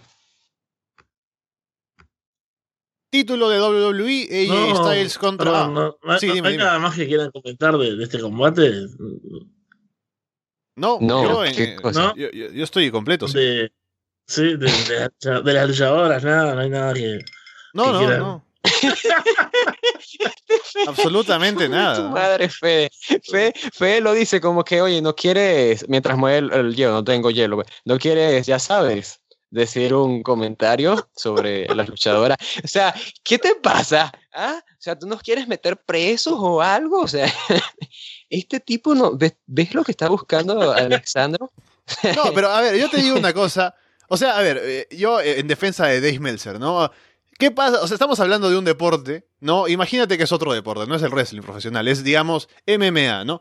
Hay una peleadora que de pronto se pone implantes de, de- en, el- en los senos y de pronto su performance baja. Y entonces dices, ¿qué, qué, qué tiene que decir el analista en ese caso? ¿Se queda callado porque no se puede hablar, que es un tema delicado? No, si va a analizar, dice, antes de ponerse los implantes, eh, estaba, o tenía un mejor, una mejor performance, ahora no. Y se analiza y se dice y e- es lo que es, ¿no? Y de pronto si es su opinión, está bien. Y luego, solo porque ahora toda la gente se ofende por todo, en las redes sociales lo crucifican porque, porque así son las cosas, pero no me parece bien. Y sí, Charlotte ahora luce más grande que antes, nada más. Adelante con el siguiente Eh, combate. Gracias, gracias. Título de Eh, WWE, AJ Styles contra Samoa Joe. Joe toma el micrófono y le manda saludos a la esposa de AJ que está entre el público. Hay un cántico de TNA. AJ aplica la quebrada que termina en reverse DDT, aprovechando que Joe sabe cómo recibirlo y queda muy bien. AJ consigue aplicar el Styles Clash, pero Joe sobrevive. AJ aplica el Calf Crusher. Joe sale de ahí y aplica el Coquina Clutch, pero AJ llega a la cuerda. Joe toma el micrófono, al final, parado sobre la mesa de comentarios, y le dice a Wendy, ¿no? La esposa de AJ, que aunque prometió que Papi volvería a casa, parece que no va a volver, pero él se ofrece como nuevo Papi, AJ se enfurece, se lanza contra él, lo golpea con una silla y el combate termina en descalificación, que fue un muy buen combate mientras duró, pero este final también es algo frío porque no es decisivo, da paso a alguna otra, a la revancha seguramente en el próximo pay-per-view. Así que se quedan pendientes las cosas en SummerSlam y AJ se va con su familia. Viene- El, sí. el combate superó tus expectativas, estuvo por debajo, las expectativas eran en el medio, abajo, arriba, ¿cómo, cómo estuvo? Em, no, creo que estuvo. Estuvo como lo que esperaba, básicamente porque no esperaba demasiado. Y es el problema, justamente lo que hablábamos hoy, de, de los pay-per-views de que no se sienten como decisivos, de la transición, etcétera, etcétera. Y aparte, creo que eh, ya vemos por la altura que tuvo este combate en la cartelera, o sea, por la posición, quiero decir. em, que, que no se sintió como realmente importante y justamente eso es parte de todo esto, ¿no? De que no es un combate decisivo, no se sentía como que realmente Samoa Joe fuese a ganar hoy. Entonces, está bien, le metieron ese elemento eh, personal, familiar. Las promos estuvieron bien. Pero siguió sintiéndose algo secundario, ¿no? A, a lo que es el gran show, a lo que es SummerSlam, ¿no? Y yo creo que eso vos cuando vas a ver el combate también, por más que durante la lucha, o sea, la acción es buena, es básicamente algo que pasó bastante en este show, que hay buena acción, pero de fondo la historia no te convence, o el final no te convence, ¿no? Es, creo que es lo que una característica muy desde el SummerSlam de hoy, lo vimos en el Intercontinental, en el de parejas de SmackDown, lo vemos ahora. Y como, bueno, sí, está bien, el combate me entretiene, lo paso, pero creo que eh, exactamente, acá lo, lo compara Andrés con, con Nakamura, ¿no? Ese, ese incluso estaba más vendido, más como con, con, aunque no tiene historia, ¿no? Pero trataban de vendértelo. Y al final fue solo el principio. Y acá es un poco lo mismo. Y el saber eso, ya hace que ellos, me imagino que no vayan a, al 100% si bien hagan una buena performance. Y tengan ese, ese elemento, ¿no? Vos lo ves y ya sabés que no estás viendo lo mejor. Entonces, ya tiene como un punto menos. Me parece igual, el final me gustó, o sea, me gustó en cuanto a, a Joe con su comentario, ¿no? Me parece que fue como gracioso, por lo menos, o sea, el tipo ahí en el medio del combate agarrando el micrófono para seguirse metiendo con, con AJ Styles, este volviéndose loco y destruyéndolo. Y lo malo que es eso, que es el final de un combate por el título de WWE que termina con descalificación.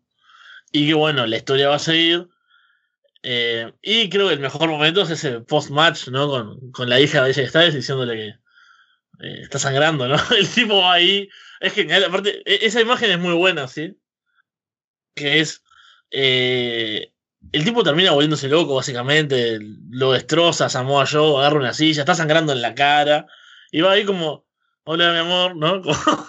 va a saludar a la familia. Y claro, o sea, la, la hija es quien pone eh, el poco sentido a todo el, universo de WWE que vivimos, ¿no? En el sin sentido.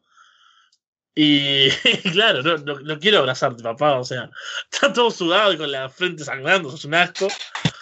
Eh, dice, el guion dice que me tiene que abrazar. Eh, así que lo, bueno que tenemos esto es que seguramente la rivalidad crezca, se torne más fuerte, más intensa y los combates sean mejores aún. Así que Bien, fue un buen primer paso, esperemos que, que sean mejores los que vienen. Sí, creo que fue una buena lucha. El problema, pues, el que ya comentamos, el problema de que es una transición a otra cosa, entonces no se siente como que esta gran lucha que mira que hemos estado construyendo y vamos a ver este cierre. No, es simplemente la continuación, una cosa que vamos a ir estirando.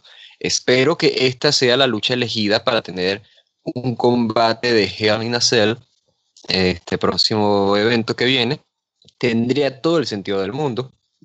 Creo que podrían hacer algo muy bueno. Y en cuanto a esto, pues, te digo, ¿cómo comentaron, cómo, cómo, comentaron, no, cómo fueron contando esta historia de, de Joe metiéndose con la familia y demás? Me gusta y sobre todo se siente real porque sabes que ellos tienen una amistad y sabes que ellos se conocen de antes y la forma en la que lo hace Joe pues se siente de una forma creíble.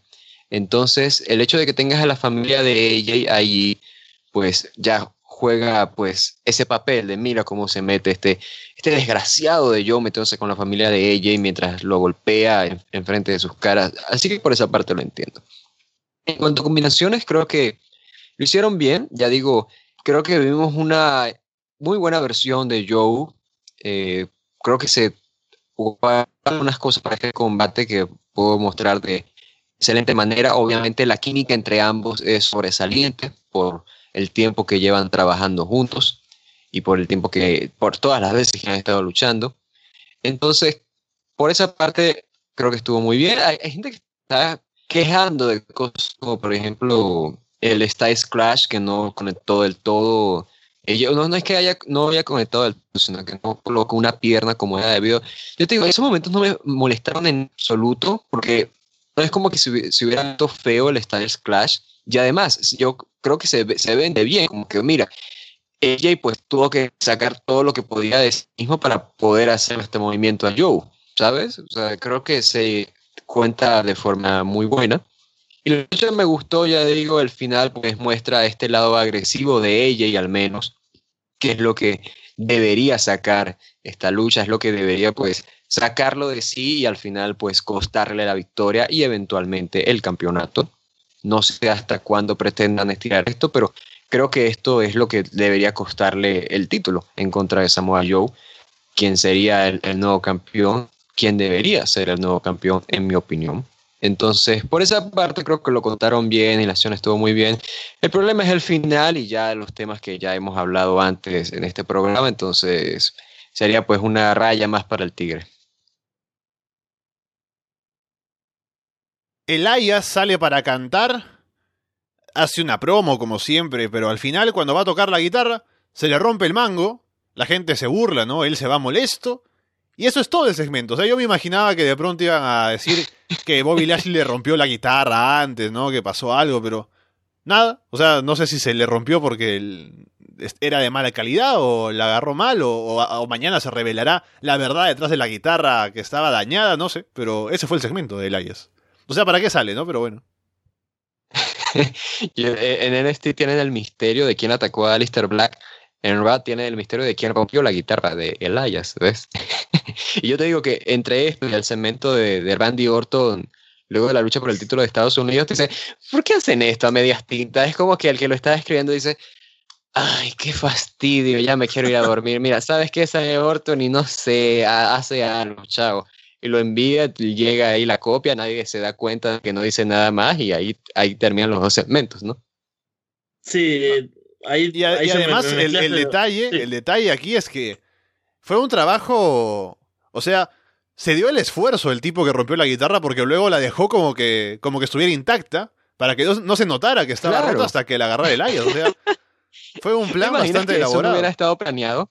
¿Te imaginas que no hubiera estado planeado y se, no, se jodió todo el segmento, algún idiota rompió la única guitarra que teníamos? Yo digo, es nada más para cerrar, pobrecito Elias que cancelaron su concierto en New York por bajas ventas y dice, bueno, al menos voy a tocar en SummerSlam. Y no, sale nomás para decir su nombre y se acabó, ¿no? Así que, pobrecito él. Entre esto y Fede subiendo su foto a Twitter, pues imagínate, la mala suerte está por los aires. Demis habla con el B-Team en backstage, nada importante, vamos al combate que es Daniel Bryan contra Demis. Miss pronto le copia las patadas en la esquina a Bryan, Brian lo detiene sujetándole la cara con, una mano. Miss llega a aplicar un Romero Special, y lo hace bastante bien en realidad. Brian sale de ahí y lo aplica a él luego.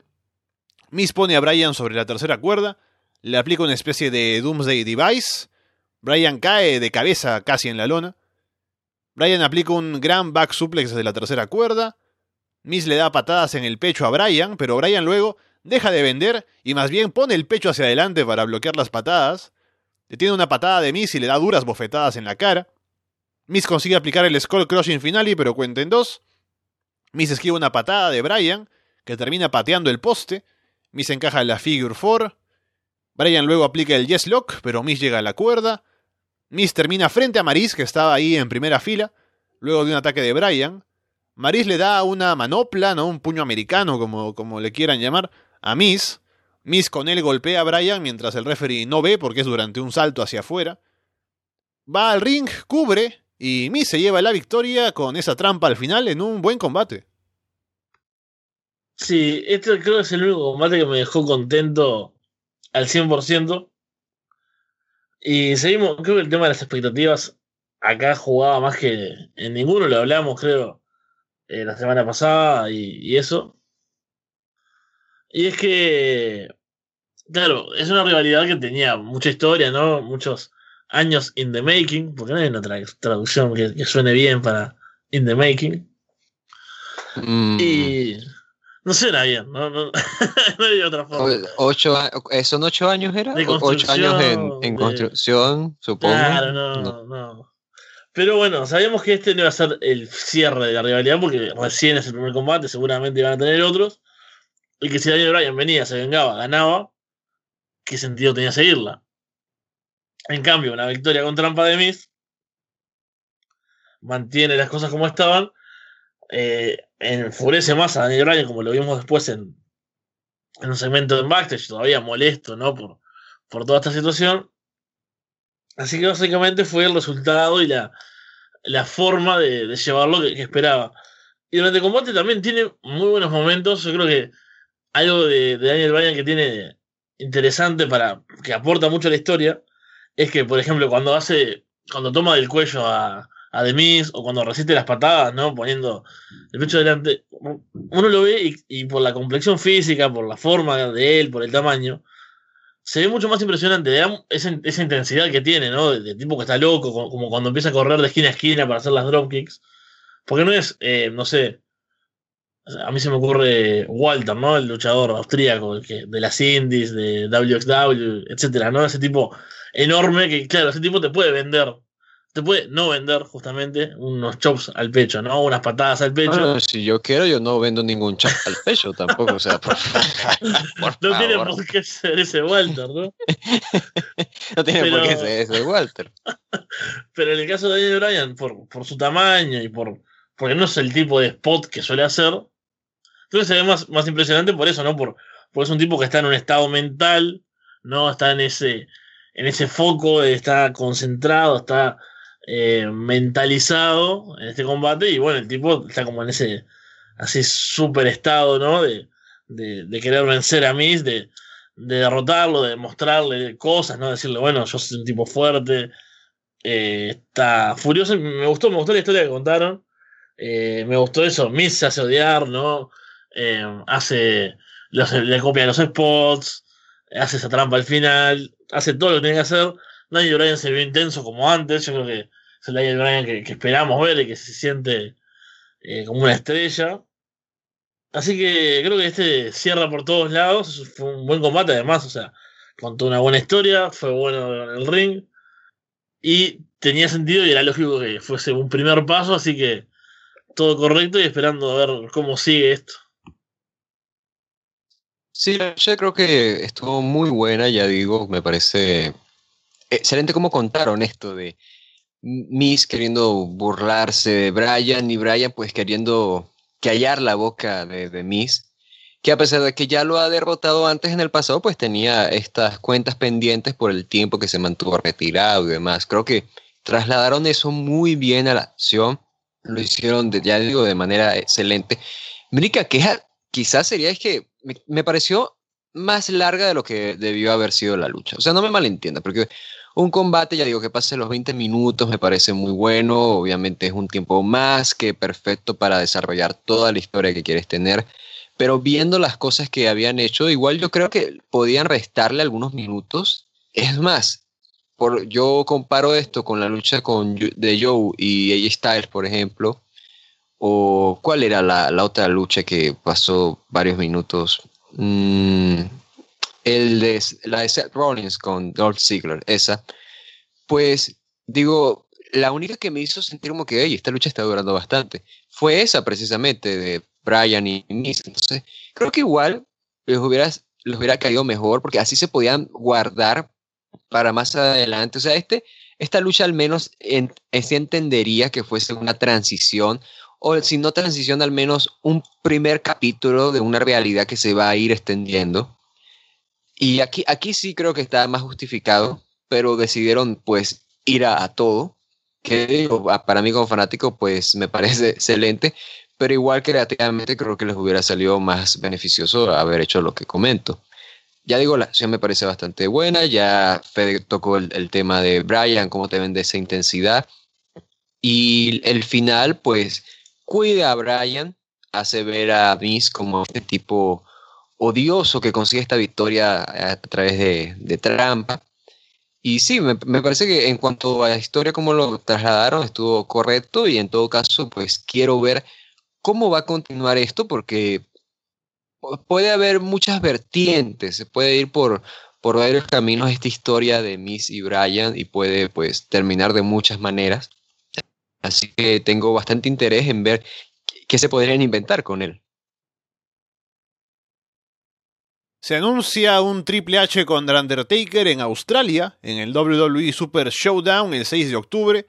Dicen que será la última vez que se enfrenten y yo espero que realmente sea así. Siguiente combate, Finn Balor contra Baron Corbin. Finn llega con el atuendo de demonio para luchar con el Watchman. Domina por completo, se lleva la victoria rápido. Y todo lo que tendría que haber sido el combate fue, ¿no? Rápido Finn Balor se pone over, supuestamente, y a ver qué sigue después para, para él. Espero que lejos del Guachimán. Sí, por favor. Esta historia ya no, no puede continuar. Y acá me parece bien, yo vi algunos comentarios un poco negativos al respecto. Acá me parece que fue una decisión correcta en el siguiente, viéndola de la siguiente forma, ¿no? Tenés a Finn mal utilizado, nunca se sabe qué hacer con él.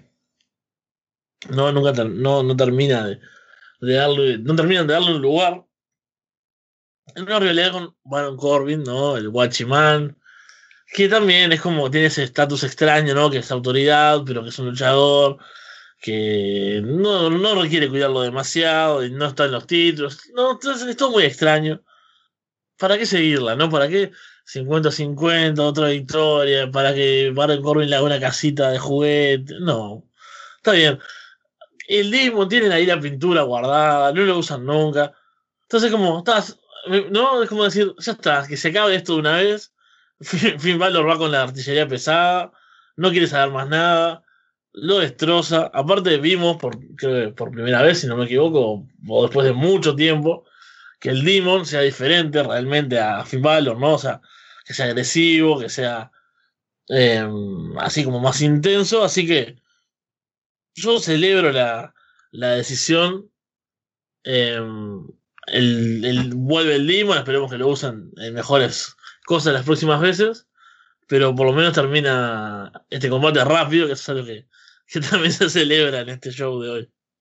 Por cierto, mención especial para Jonathan Coachman, ¿no? Que sigo sin saber por qué sigue trabajando ahí. Que comenta, oh, viendo cómo lucha Finn Balor, me pregunto por qué no siempre se pinta así.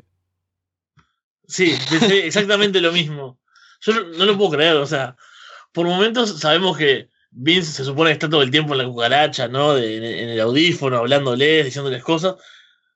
Y después tenés este comentario que es como, no, pero alguien de ustedes no debería decirnos esto, o sea, Está bien que lo pensemos nosotros, pero no que los propios comentaristas nos digan, ay, pero esto no tiene sentido, ¿por qué, ¿Por qué lo hacen así? Y bueno, ya sé. ¿Por, qué Becky ataca a Charlotte? ¿Por qué el claro. está aplaudiendo? Es como, no sé, cuando Stroman tiró en el baño a, Kevin Owens. Ah, y qué estupidez esto del baño, ¿no? ¿Por qué Stroman haría eso? No, no hagan eso. O sea, si eso es horrible, déjenos a nosotros ver que es horrible y no lo comenten, por favor. Tienen que vendernos que esto es maravilloso. Yo una sola pregunta, ¿qué es la cucaracha, Fede? Eh, se le dice en la televisión, por lo menos acá en la televisión uruguaya, eh, en los, los eh, noticieros y demás, viste que tienen el, el audífono, el auricular, Que, que, la dirección les manda órdenes y demás, ¿no? Es como ese auricular chiquito.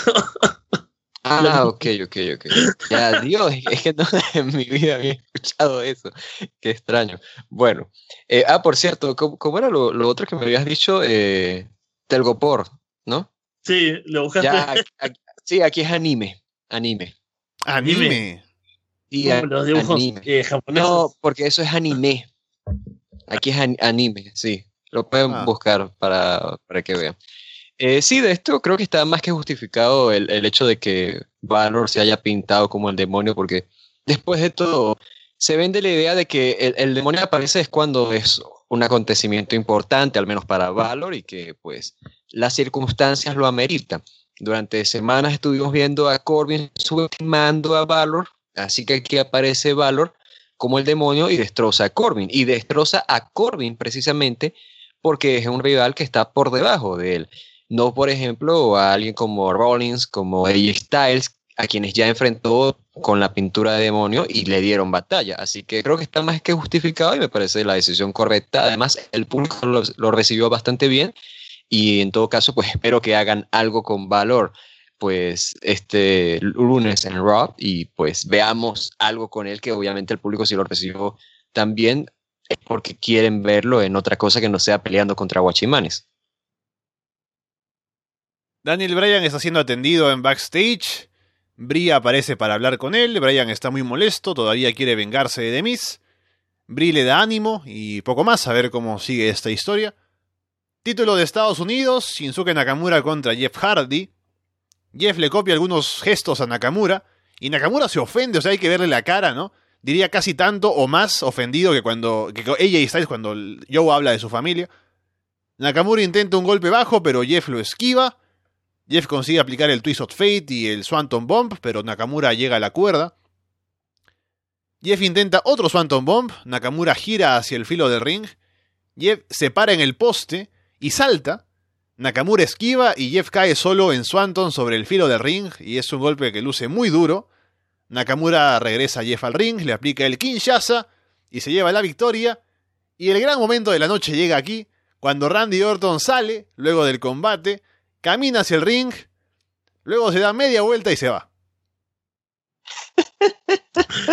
Tan estúpido. Eso fue, genial.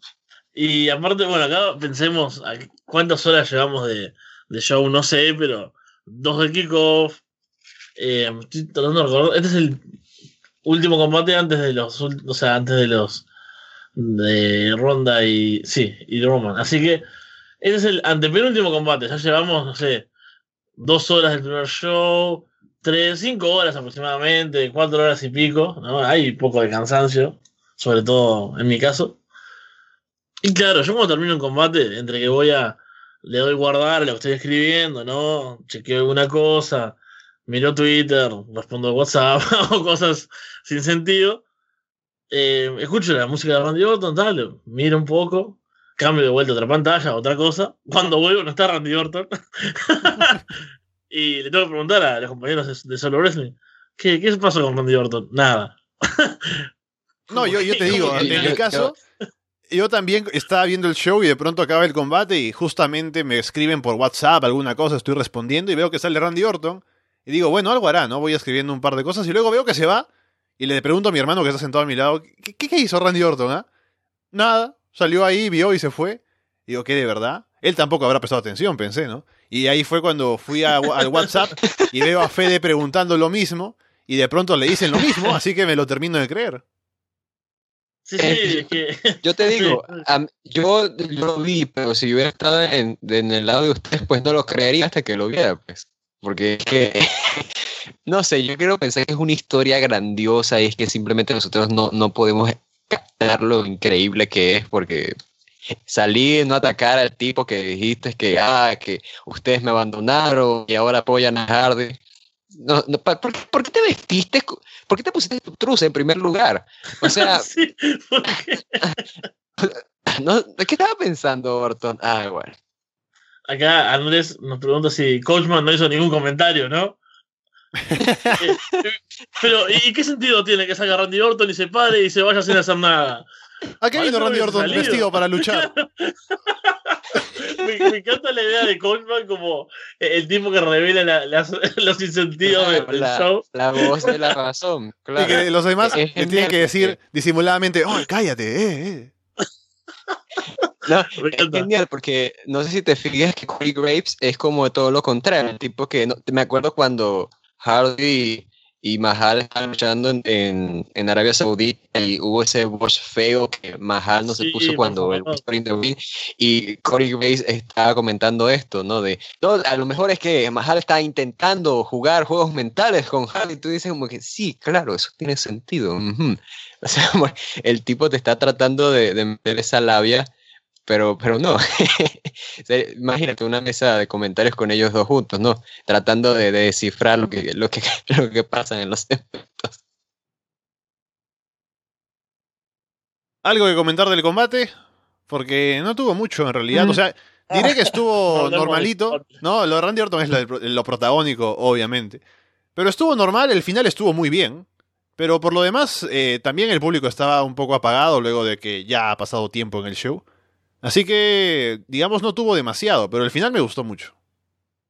Sí, yo, diría que es una lucha que puede dar más de sí en las condiciones adecuadas. Estas no fueron las condiciones, más sin embargo vimos unas buenas combinaciones de Hardy y de Nakamura y al final fue bastante bueno. Así que ya digo, es una buena lucha, pero no estuvo en las condiciones requeridas y hubiese querido verla pues en otro momento, en otra oportunidad, porque seguramente que hubieran dado algo bastante bueno.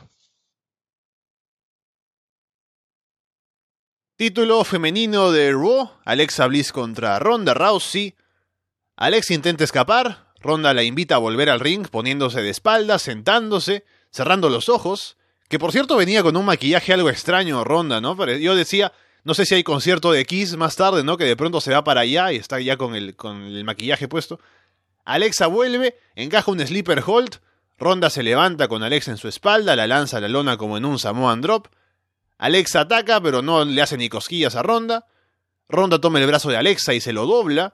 Aplica el armbar, Alexa se rinde de inmediato. Y nueva campeona, Ronda Rousey, que celebra ahí con su amiga Natalia, con las Bella Twins que salen a abrazarla y la gente abuchea. También con su esposo Travis Brown, que está ahí en primera fila. Así que la coronación de Ronda Rousey por fin llegó, nueva campeona femenina de Raw, y a ver cómo le va ahora.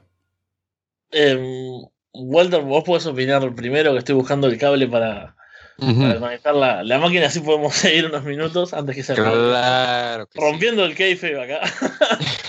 Pero me queda poca batería. Coachman no le va a agradar esto, ¿no? ya otro, otro gimmick que creamos en Arbaz de Lona. Pues sí, creo que fue lo que tenía que ser. Eh, yo tenía, cuando fue el debut de Ronda Rousey, mis temores de que, uff, ¿cómo sería ahora más adelante los combates competitivos de Ronda Rousey con gente como Alexa Bliss, no sé, se me ocurre Alicia Foss, por ejemplo, pero ya vemos, Ronda Rousey lógicamente pasa por encima de ellas porque es una retadora que todavía no logran descifrar, es una retadora además que viene bastante preparada, es campeona de UFC y tienen que mostrarla de manera muy fuerte. Consigue la victoria pues contundente sobre Alexa Bliss, que ya digo, creo que me parece lo correcto, porque después de todo Alexa ya está más que cuidada en la, en la división femenina, ha sido campeona varias veces, venía de ganar el Maletin Money in the Bank, entonces no creo que esto le haga daño necesariamente porque está perdiendo sí, pero está perdiendo en contra de Ronda Rousey. Así que por esa parte lo entiendo completamente. Sí, he visto comentarios de enterrando a Alexa que no estoy de acuerdo. Me parece que no, no, es tanto así, no hay que ser dramáticos. No, no, no. y yo te digo, eh, en todo caso, lo que no entiendo es lo de las gemelas velas con, en el ring con ella, porque, ok, ah, no sé, me, puedo creer que son amigas de algo, muy bien, pero, ¿qué necesidad? o sea, no entiendo esa necesidad de, hey, vamos a tener este pay-per-view de mujeres y demás. O sea, deja que las cosas se cuente sola, ¿no? No tienes que pasó, qué fue eso. No, no tienes que dejar que las velas entren ahí, te lo recuerden en cada momento junto con su canal de YouTube y sus programas de reality, ¿no? Al menos eso es lo que yo pienso. Pero ya digo, me parece una decisión correcta y ahora, en todo caso, mis temores no es sobre cómo podría ser esas luchas competitivas en contra de Ronda Rousey, porque ya la, lucha que tuvo contra Naya Jazz fue competitiva, pero se entiende que Naya Jazz pueda darle esa pelea. En todo caso, ahora, pues mi temor es cómo pueden manejar a Ronda Rousey como campeona. Eh, no sé qué tendrían planeado para ella, pero espero en todo caso que al menos en el papel se vea bien. Eh, creo que de, todas maneras cualquier lucha que pongas a Ronda Rousey actualmente va a ser llamativa porque va a ser la primera en contra de esa retadora, porque el hecho de que está empezando su carrera. Pero ya veremos qué tal y sí, creo que fue la decisión correcta y dato curioso que cuando subí la noticia en Solo Wrestling que Ronald Rousey es la tercera persona campeona en WWE y en UFC, junto con Shannon Ken Shamrock, quiero decir, y Brock Lesnar, y medallista olímpica y campeona de WWE junto con Bien, estoy, estoy de vuelta con, con energía. Y sí, yo creo que pasó lo que tenía que pasar. Me gustó mucho ese momento de, de Ronda Rousey dándose vuelta, ¿no? sentándose en el ring, poniéndose de espaldas y cerrando los ojos. Y fue reaccionando de esa forma ¿no? al intento de ataque de, de Alexa Bliss. Está bien, la diferencia que se dio es lo que tenía que verse. No es como hicieron en los Alexa Bliss contra Nia Jax, ¿no? que se supone que a haber una diferencia brutal de fuerza, de poder. Que Alexa en realidad lo hemos visto mil veces, o sea, en las luchas, en, todo tipo de rivalidades, que a veces el que no es fuerte, que no tiene el tamaño, sobre todo si es Hill, usa otro tipo de, atributos, de habilidades, ¿no? De artimaña, las trampas, la astucia. Y con Elisa Bliss a veces hacían eso, ¿no? Trataban de ponerla como que en un combate que fuese competitivo, pero normalmente, ¿no? O sea, como, ah, sí, este tipo puede luchar. Cuando en realidad tampoco es que su habilidad en el ring sea, no sé, sea con técnica, por ejemplo, ¿no? Que digas, bueno, no es muy grande, pero sabe hacer buenas llaves. Tampoco. Entonces, creo que lo, mejor fue esto. Eh, la tipa que es, fuerte, que sabe luchar, que, que Omar tenía razones por las cuales ir con, con esas ganas de destruirla a Alexa Bliss, tenga esa diferencia y logre vencerla. Y también, como ya dijeron ustedes, no creo que esto afecte demasiado a Alexa porque en sí es el, como el personaje que uno espera de ella, ¿no? O sea, eh, sí, el tipo que viene de artes marciales mixtas y que sabe realmente luchar contra gente, eh, digamos, de verdad, es lógico que te destruya, o sea, es el, el buqueo esperable. Que quedé contento, aparte se terminó el reinado de Alexa, que a mí eso siempre me, me va a alegrar. Y eh, después, el final, eso tengo ganas de, de comentarlo. Las velas ahí, ¿no? ¿Por qué? ¿Por qué las velas ahí? Supongo que, obviamente, esa pregunta, si van a estar en, en Evolution, no, no, es casual. Algo tendrán que hacer, lo cual es, muy gracioso porque todas las, asociamos a, a, los momentos horribles que vivimos, ¿no? Con la división de parejas, ¿no? De, parejas, de, mujeres. eh, el Come on Nicky, ¿no? Eh, Y tuvimos además Magic. una, una promo horrible de Total Velas, me parece, o Total. O, sí, Total Velas durante el show. Ah, no, suerte Yo recuerdo el B-Team diciendo de, ah, vamos a tener nuestro Uf. reality, eh, Total Felas, pero con B, Total Velas. Y yo, ¿qué es esto? Mm. Eso fue otro Horrible. creativo superándose a sí mismo, sí. Claro, sí, sí. claro. Eh, y ahí saliendo a festejar, ya, o sea, Natalia ya hemos aceptado, ¿no? Que entre en el universo de Ronda Rousey. Pero ya las velas es como, existen las velas, no se olviden que están las velas. Y te las meten ahí en la cara, ¿no? Como. Y no, ya- que por ahí dijeran, sí, de aparte del canal de YouTube es tal, ¿no? Suscríbanse, dejen comentarios. Sí, sí, a- abajo, ¿no? Como hacen los, los youtubers, suscríbete, así abajo. ¿Sabes, ¿Sabes quién estuvo en, en bastidores? Ah, sí, no sé si Luisito Comunica. Maldito casual Luisito Comunica. Ay, vamos a un show de WWE porque tengo plata. ¿Cómo odio a la gente así, de verdad? Es que, es que de verdad, ¿cómo, cómo odio ese? Ah, tengo plata, va- vamos a ver WWE. Ah, es lo único que conozco. Ah, ¿quién es ese campeón? Ah, ¿cómo se llama? Roman Reigns. Ay, seguro la gente lo quiere muchísimo. Ah, ¿cómo, cómo odio que hagan eso? Y no, yo, y una cosa más, esto, no sé si, lo comparten o si ya es muy quisquilloso de mi parte. Cele- celebración de ronda, ¿no? Sube Natalia, su amiga, suben las velas, que vaya a saber uno qué tiene que hacer ahí, porque no las han vendido como amigas, como si vendieron a, a, a Natalia. y Ronda Rousey sale corriendo, pero muy alegre, ¿no? Muy, o sea, feliz, es campeona, abrazar al novio en un momento tan ¿Cómo decir esto sin ser horrible, sin ser melso? Pero. eh, yo quiero que sea la mujer más. De, de baddest, ¿no? O sea, hemos, hemos discutido sobre la traducción, Walter. Oh, Fede, no, no Fede, quise- Nos dice, nos dice Gonzalo, ojo, nos dice Gonzalo que probablemente las velas van a ser importantes en la próxima temporada Oh. de la telenovela de, de Ronda, la de UFC. ¿eh? Así que. hmm, Claro. van a ser personajes Mm. ahí. Y ahí, y ahí puede ser que los estén metiendo de a poco. Pero no, ese, ese momento. ¿Por qué? Eh, capaz que realmente lo estoy rebuscando mucho, ¿no? Y solamente, bueno, le dieron ahí un momento feliz, pero. ¿Por qué no puede ser? Dale, la tipa ahí ganó, se está, cele- está celebrando y es una tipa dura y se va con el campeonato. No, ah, tienes que ir a, a darle un beso al novio porque es una mujer y es el amor. No, loco, amor no. Eh, yo quiero que Ronda vaya a patear trasero. ¿No? Ta, capaz que estoy loco. ahora me voy a estar riendo. Y siento que, que- que mi idea es. Cuando, cuando, cuando Rocky, cuando Rocky le dijo a Adrian que lo logró de, de estando allí en el hospital y todo, entonces a ti te molestó que mostrara amor por, por la mujer. No, es que el novio tiene que estar en el hospital, es lo que pasa, que- eh, la diferencia, Walter. Claro. Claro, yo quiero esa ronda.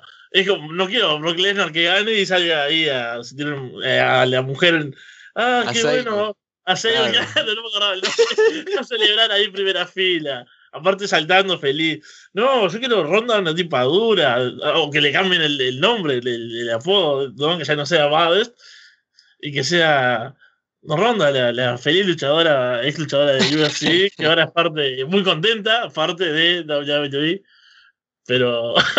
Muy- cua- ah, ¿te acuerdas cuando Goldberg tomaba a su hijo y lo paseaba, el niño le quitó la, la franela y todo? Ah, alguien se suscribió y, se- le dice que no, me- no le gusta el fútbol. Gracias por suscribirte, no me gusta el fútbol y, y por apoyarnos. Qué noche tan loca. Ay, sigamos. La promo para Herring Acel tiene como base algunos filtros de Snapchat, es lo- a lo que hemos llegado en 2018, gente. Vamos con el main event. Título universal de WWE, Brock Lesnar contra Roman Reigns. Antes de que empiece el combate, Braun Strowman sale con el maletín y dice que no va a cobrar como los demás, aprovechando que el oponente está de espaldas, sino que va a mirar a la gente a la cara para cobrar. Le dice Beastie Boy a Lesnar y se corta la mitad de la promo porque creo que le da risa. Lesnar lo encara, ¿no? Dice que estará parado ahí afuera del ring y que retará al que gane el combate entre los dos.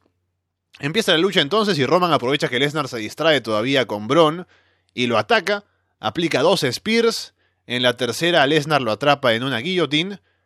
Hay cánticos a favor y en contra de Roman. Luego hay cánticos de You Both Suck para Lesnar y para Roman. Lesnar esquiva una Spear. Roman cae sobre Bron afuera. Lesnar luego le aplica a Bron un F5 en ringside.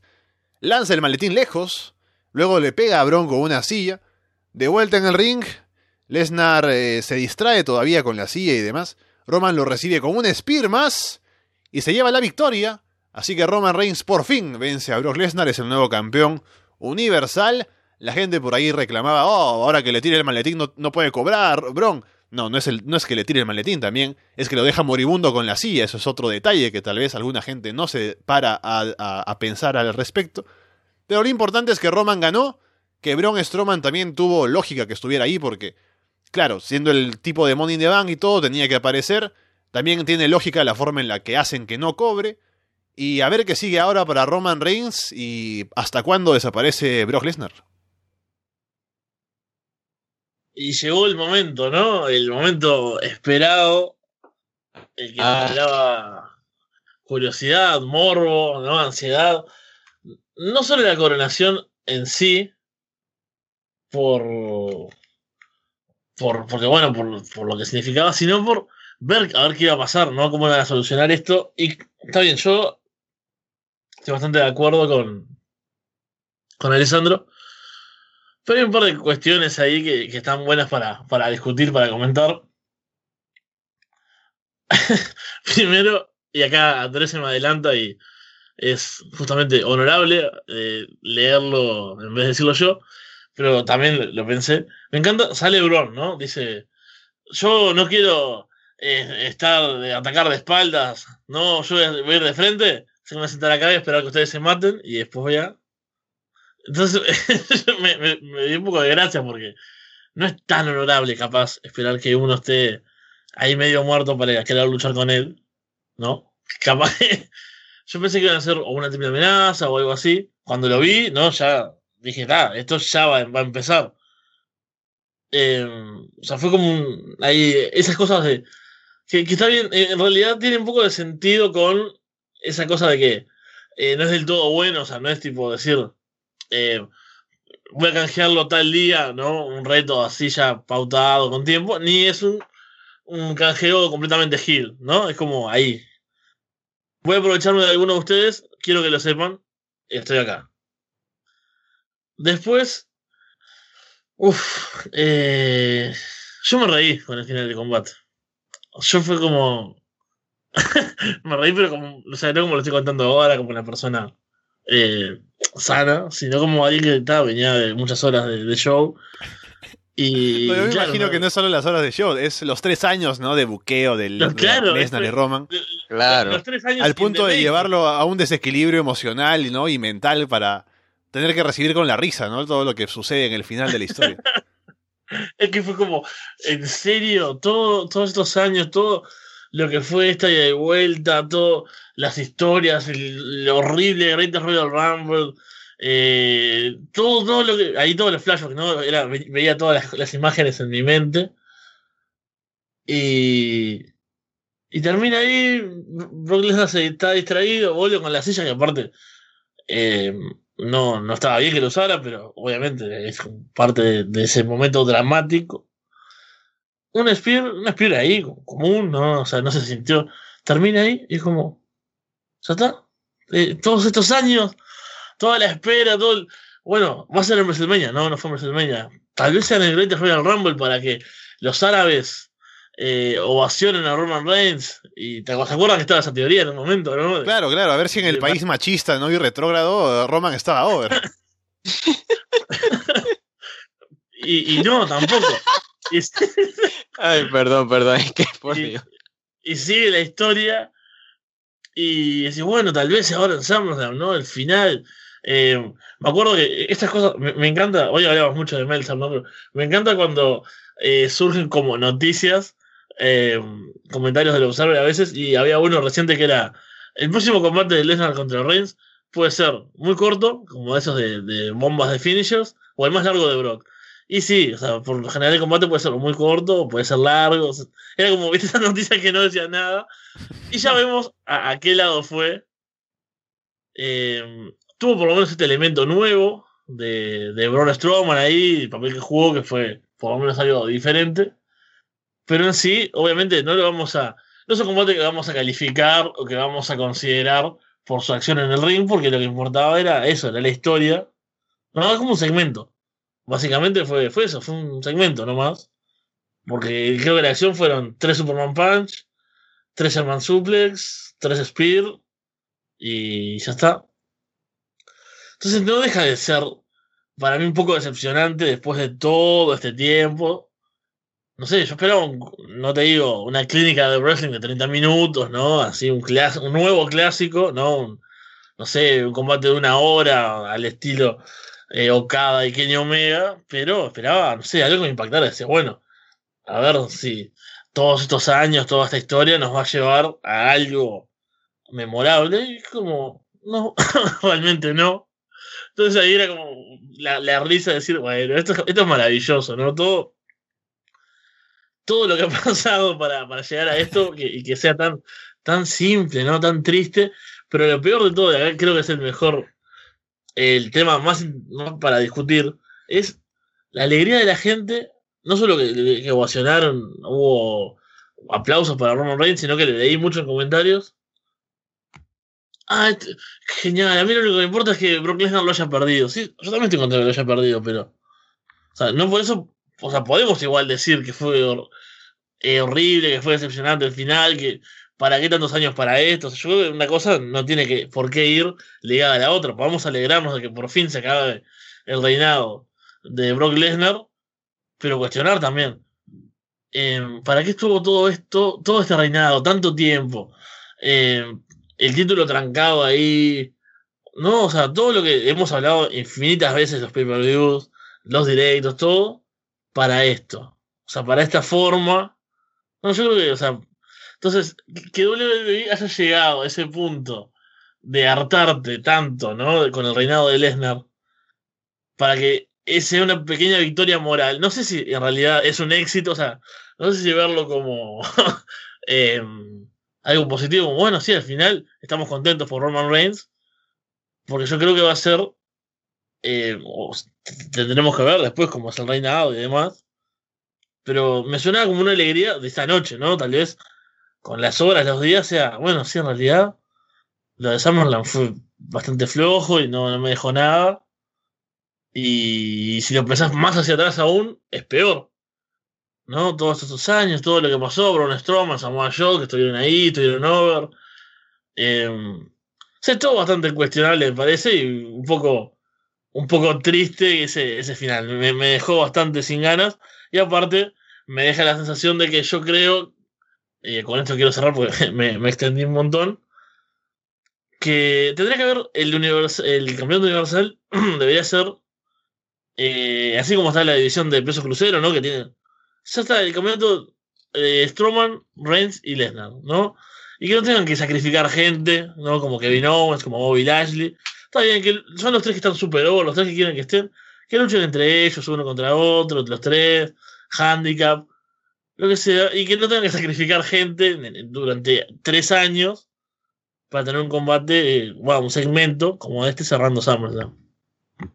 Pequeño detalle que mencionan en el chat eh, Carlos Vargas que dice que Lesnar no tuvo fuerza para levantar el hombro, pero sí para quitarse la silla de la cara, ¿no? Cuando le cae en el rebote. Pero bueno, adelante, Walter.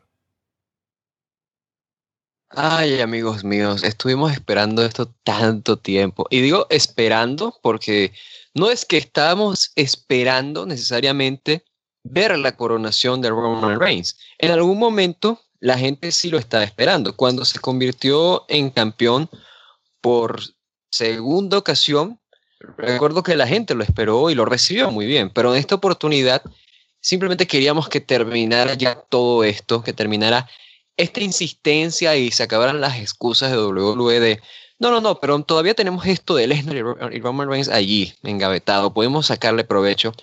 Ya no hay excusas. Al menos de momento no parece que las haya y gracias a Dios por eso. O sea, piensa todas tantas cosas que vimos de parte de, de Roman Reigns. Fue campeón, tuvo una rivalidad con AJ Styles, fue suspendido, The Shield se reunió para intentar ponerlo over y consiguieron fue poner over a Kurt Angle. Entró en Royal Rumbles que les fue, les fue mal por cómo, cómo reaccionaron con él. Derrotó Undertaker. Derrotó Undertaker a- y yo te voy a explicar por qué yo considero todavía el proyecto de Roman Reigns un fracaso. No él como luchador, ni él en una faceta profesional, porque creo que es un tipo que ha respondido a todo lo que se le ha tenido que dar. En algunos momentos ha flaqueado, como pasa con todos, pero yo en general creo, pues, que el tipo ha podido rendir en los momentos en el, en- el que más se necesita de él. Pero te voy a explicar por qué para mí esto ha sido un fracaso. Porque piensa que durante muchos años, ya varios años, no muchos años, varios años, quisieron crear este momento y quisieron que este momento nosotros recibiéramos como, wow, mira, Lesnar es derrotado por fin y quién mejor para derrotarlo que Roman Reigns, este tipo el cual yo tanto he apoyado y que sé por todo el camino que ha cruzado y hace lo imposible y se convierte en campeón. Ellos querían esa reacción, pero a pesar de que nosotros estábamos diciendo, no, mira, no queremos este tipo, queremos esto, queremos esta historia, nos gusta mal tal, tal personaje. Eh, por ejemplo, en algún momento, en algún punto, la gente quería ver era a Dean retando a Triple H en WrestleMania, por ejemplo. En otro momento querían era a Styles ganando el campeonato an- antes de, de cuando lo ganó. Querían que a Rollins fuera el babyface luego de que volvió de su lesión, que estuvo bastante tiempo fuera. Pero no, ellos se negaron y se negaron y se negaron. Y es más, trataron a Roman Reigns como si fuera un heel. O sea, no puedes decir que alguien es un héroe cuando derrota a Undertaker en WrestleMania y presume de ello. O sea, no, no puedes, no puedes. Y todavía con ello, yo veía esos comentarios de tarquea de parte de Triple H y del resto de, bueno, pero es que acaso Roman Reigns no es heel ya. No, no es. Por supuesto que no es. ¿Y sabes por qué no lo es? Porque ustedes todavía insisten en que nosotros debemos aplaudirlo. Y mira, no estoy diciendo que Roman Reigns no se merezca aplausos, porque si fuera por su trabajo, por supuesto que se merece aplausos y se merece todas las ovaciones que se le puedan dar. Pero las condiciones simplemente no eran las correctas para él, el timing no era el adecuado y simplemente fue en un mal momento en el que cayó. No mala época, sino en el momento en el que se utilizó y se le quiso llevar a lo más alto, fue un mal momento. Entonces, cuando sucede esto, que ya comentamos, fue un mal final, combate en el que solamente se hacen finishers, en el que se intenta dar esta razón de que Lesnar eh, es derrotado debido a que había perdido tiempo con Braun Strowman y demás. Lo podemos criticar, pero yo te digo, no importa lo que hayan hecho, no, no, no, no importa lo que hicieran aquí, te puedo garantizar que igual la gente no lo iba a, tom a, tomar bien. Te lo puedo garantizar, porque están cosechando de lo que sembraron. Y eso que sembraron, pues, ya ves, eh, ven, venía con todas esas consecuencias y sí, definitivamente yo creo que es que mm, ahora temo en todo, en todo caso por el hecho de que ahora Roman Reigns como campeón universal, pues, sea más de lo mismo, sea más de lo mismo de este es Roman Reigns, a ustedes les gusta Roman Reigns y se callan. Como si nosotros fuéramos los niños pequeños los cuales tienen que pues conformarse con lo que les están dando. Creo que eso es lo que va a pasar porque no veo un cambio realmente. Braun Strowman sigue siendo el dueño del maletín de Money in the Bank. Entonces, no sé. Owens está por allí mal, en, mal, en un mal estado. Y gente que podría dar más, pues lo tienen no digamos perdidos, pero en posiciones que sabemos que les quedan demasiado chicas. Entiéndase, Rollins, Ambrose, está Bray Wyatt, quizás, no sé, eh, Drew McIntyre, se me ocurre, Bobby Lashley, Bobby Roode. Entonces, yo creo que vamos a seguir teniendo más de lo mismo. Podemos estar felices y podemos cantar esa canción de We Are Free o como quiera que se llame del el soundtrack de Gladiador, gran película, por cierto, y gran canción. Y estar felices de que al menos se va esta bestia de Brock Lesnar, si es que se va. al menos se termine este reinado y vamos a ver a Roman Reigns y ya no vamos a tener esto de nuevo, si es que no lo tenemos de nuevo. Pero no hay forma de que yo me alegre por esto, porque han estado por años intentando eh, forzarme esto, intentando hacerse los locos, además de que, ah, pero tú, lo quieres ver Gil, pero mira, él, ya es Gil, él, oh, mira, no ves las cosas Gil que hace. Entonces, no, o sea, creo que vamos a seguir teniendo más de lo mismo, pero al menos tengo esa satisfacción que todos estamos sintiendo de que por lo menos ya pasamos este trámite y si vamos a seguir teniendo más de lo mismo, pues al menos vamos a tener una forma de servirlo diferente. Ya veremos cuál va a ser la que nos dé WWE. Ahí está entonces, eso fue SummerSlam, como ya decía al inicio, un show que me pareció bueno. No sufrí viéndolo y en esta época es mucho decir, así que creo que mi experiencia viéndolo estuvo bien y ya veremos qué viene ahora en WWE con los resultados y lo que sigue en cuanto a historias y todo lo demás. Estaremos atentos a todo como siempre en Arras de Lona. Y Fede, a ver si nos vemos entonces en un directo, tal vez la próxima semana o tal vez no, pero ya veremos. Sí, eh, disfruté mucho este Arras de Lona, la gente hoy estaba encendida en los comentarios y creo que estuvo el punto justo de no ser horrible, no ser genial. Eh, disfrutamos cosas, fue bastante eh, divertido para comentar. Así que sí creo que ahora que lo pienso y, estoy haciendo como el balance después de todo el toda la jornada en sí, lo que involucra, ¿no? El, show, la cobertura, el podcast.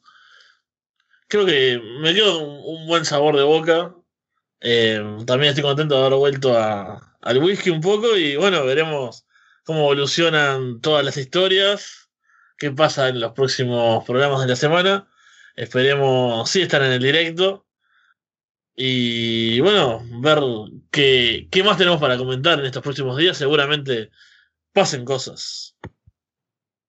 Y bueno, Walter, ya estaremos hablando. Ya está por ahí la promesa de Puro Talk, que yo no creeré hasta que tenga ahí ya disponible el show.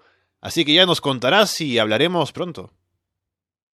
Haces bien, haces bien, así nos presionamos a cumplir con ello. Seguramente esté para el día de hoy, lunes 20, así que tendría que estar para el día de hoy, por eso no se preocupen. Recibimos bastantes preguntas, por cierto, y dejamos algunas pendientes para la próxima edición, así que ya digo, me gusta el hecho de que la gente nos mande tantas dudas y estén al pendiente de, de lo que pasa en Japón. Así que Sí, eh, Summerland nos dio esta combinación de cosas buenas y cosas malas. Eh, te digo que me la pasé muy bien. Siempre me la paso bien aquí, pero particularmente disfruté mucho estar aquí. Y ojalá que se vengan más eventos así, más momentos así y más podcasts de esta forma. A todos, de verdad, gracias por quedarse. Los que se quedaron en vivo y a los que me escuchan en diferido, a todos un abrazo y gracias por su atención. Ha sido una jornada larga, ya es bastante tarde, así que nos vamos ya de parte de Fede From Hell, Walter Rosales y Alessandro Leonardo. Muchas gracias y esperamos verlos pronto.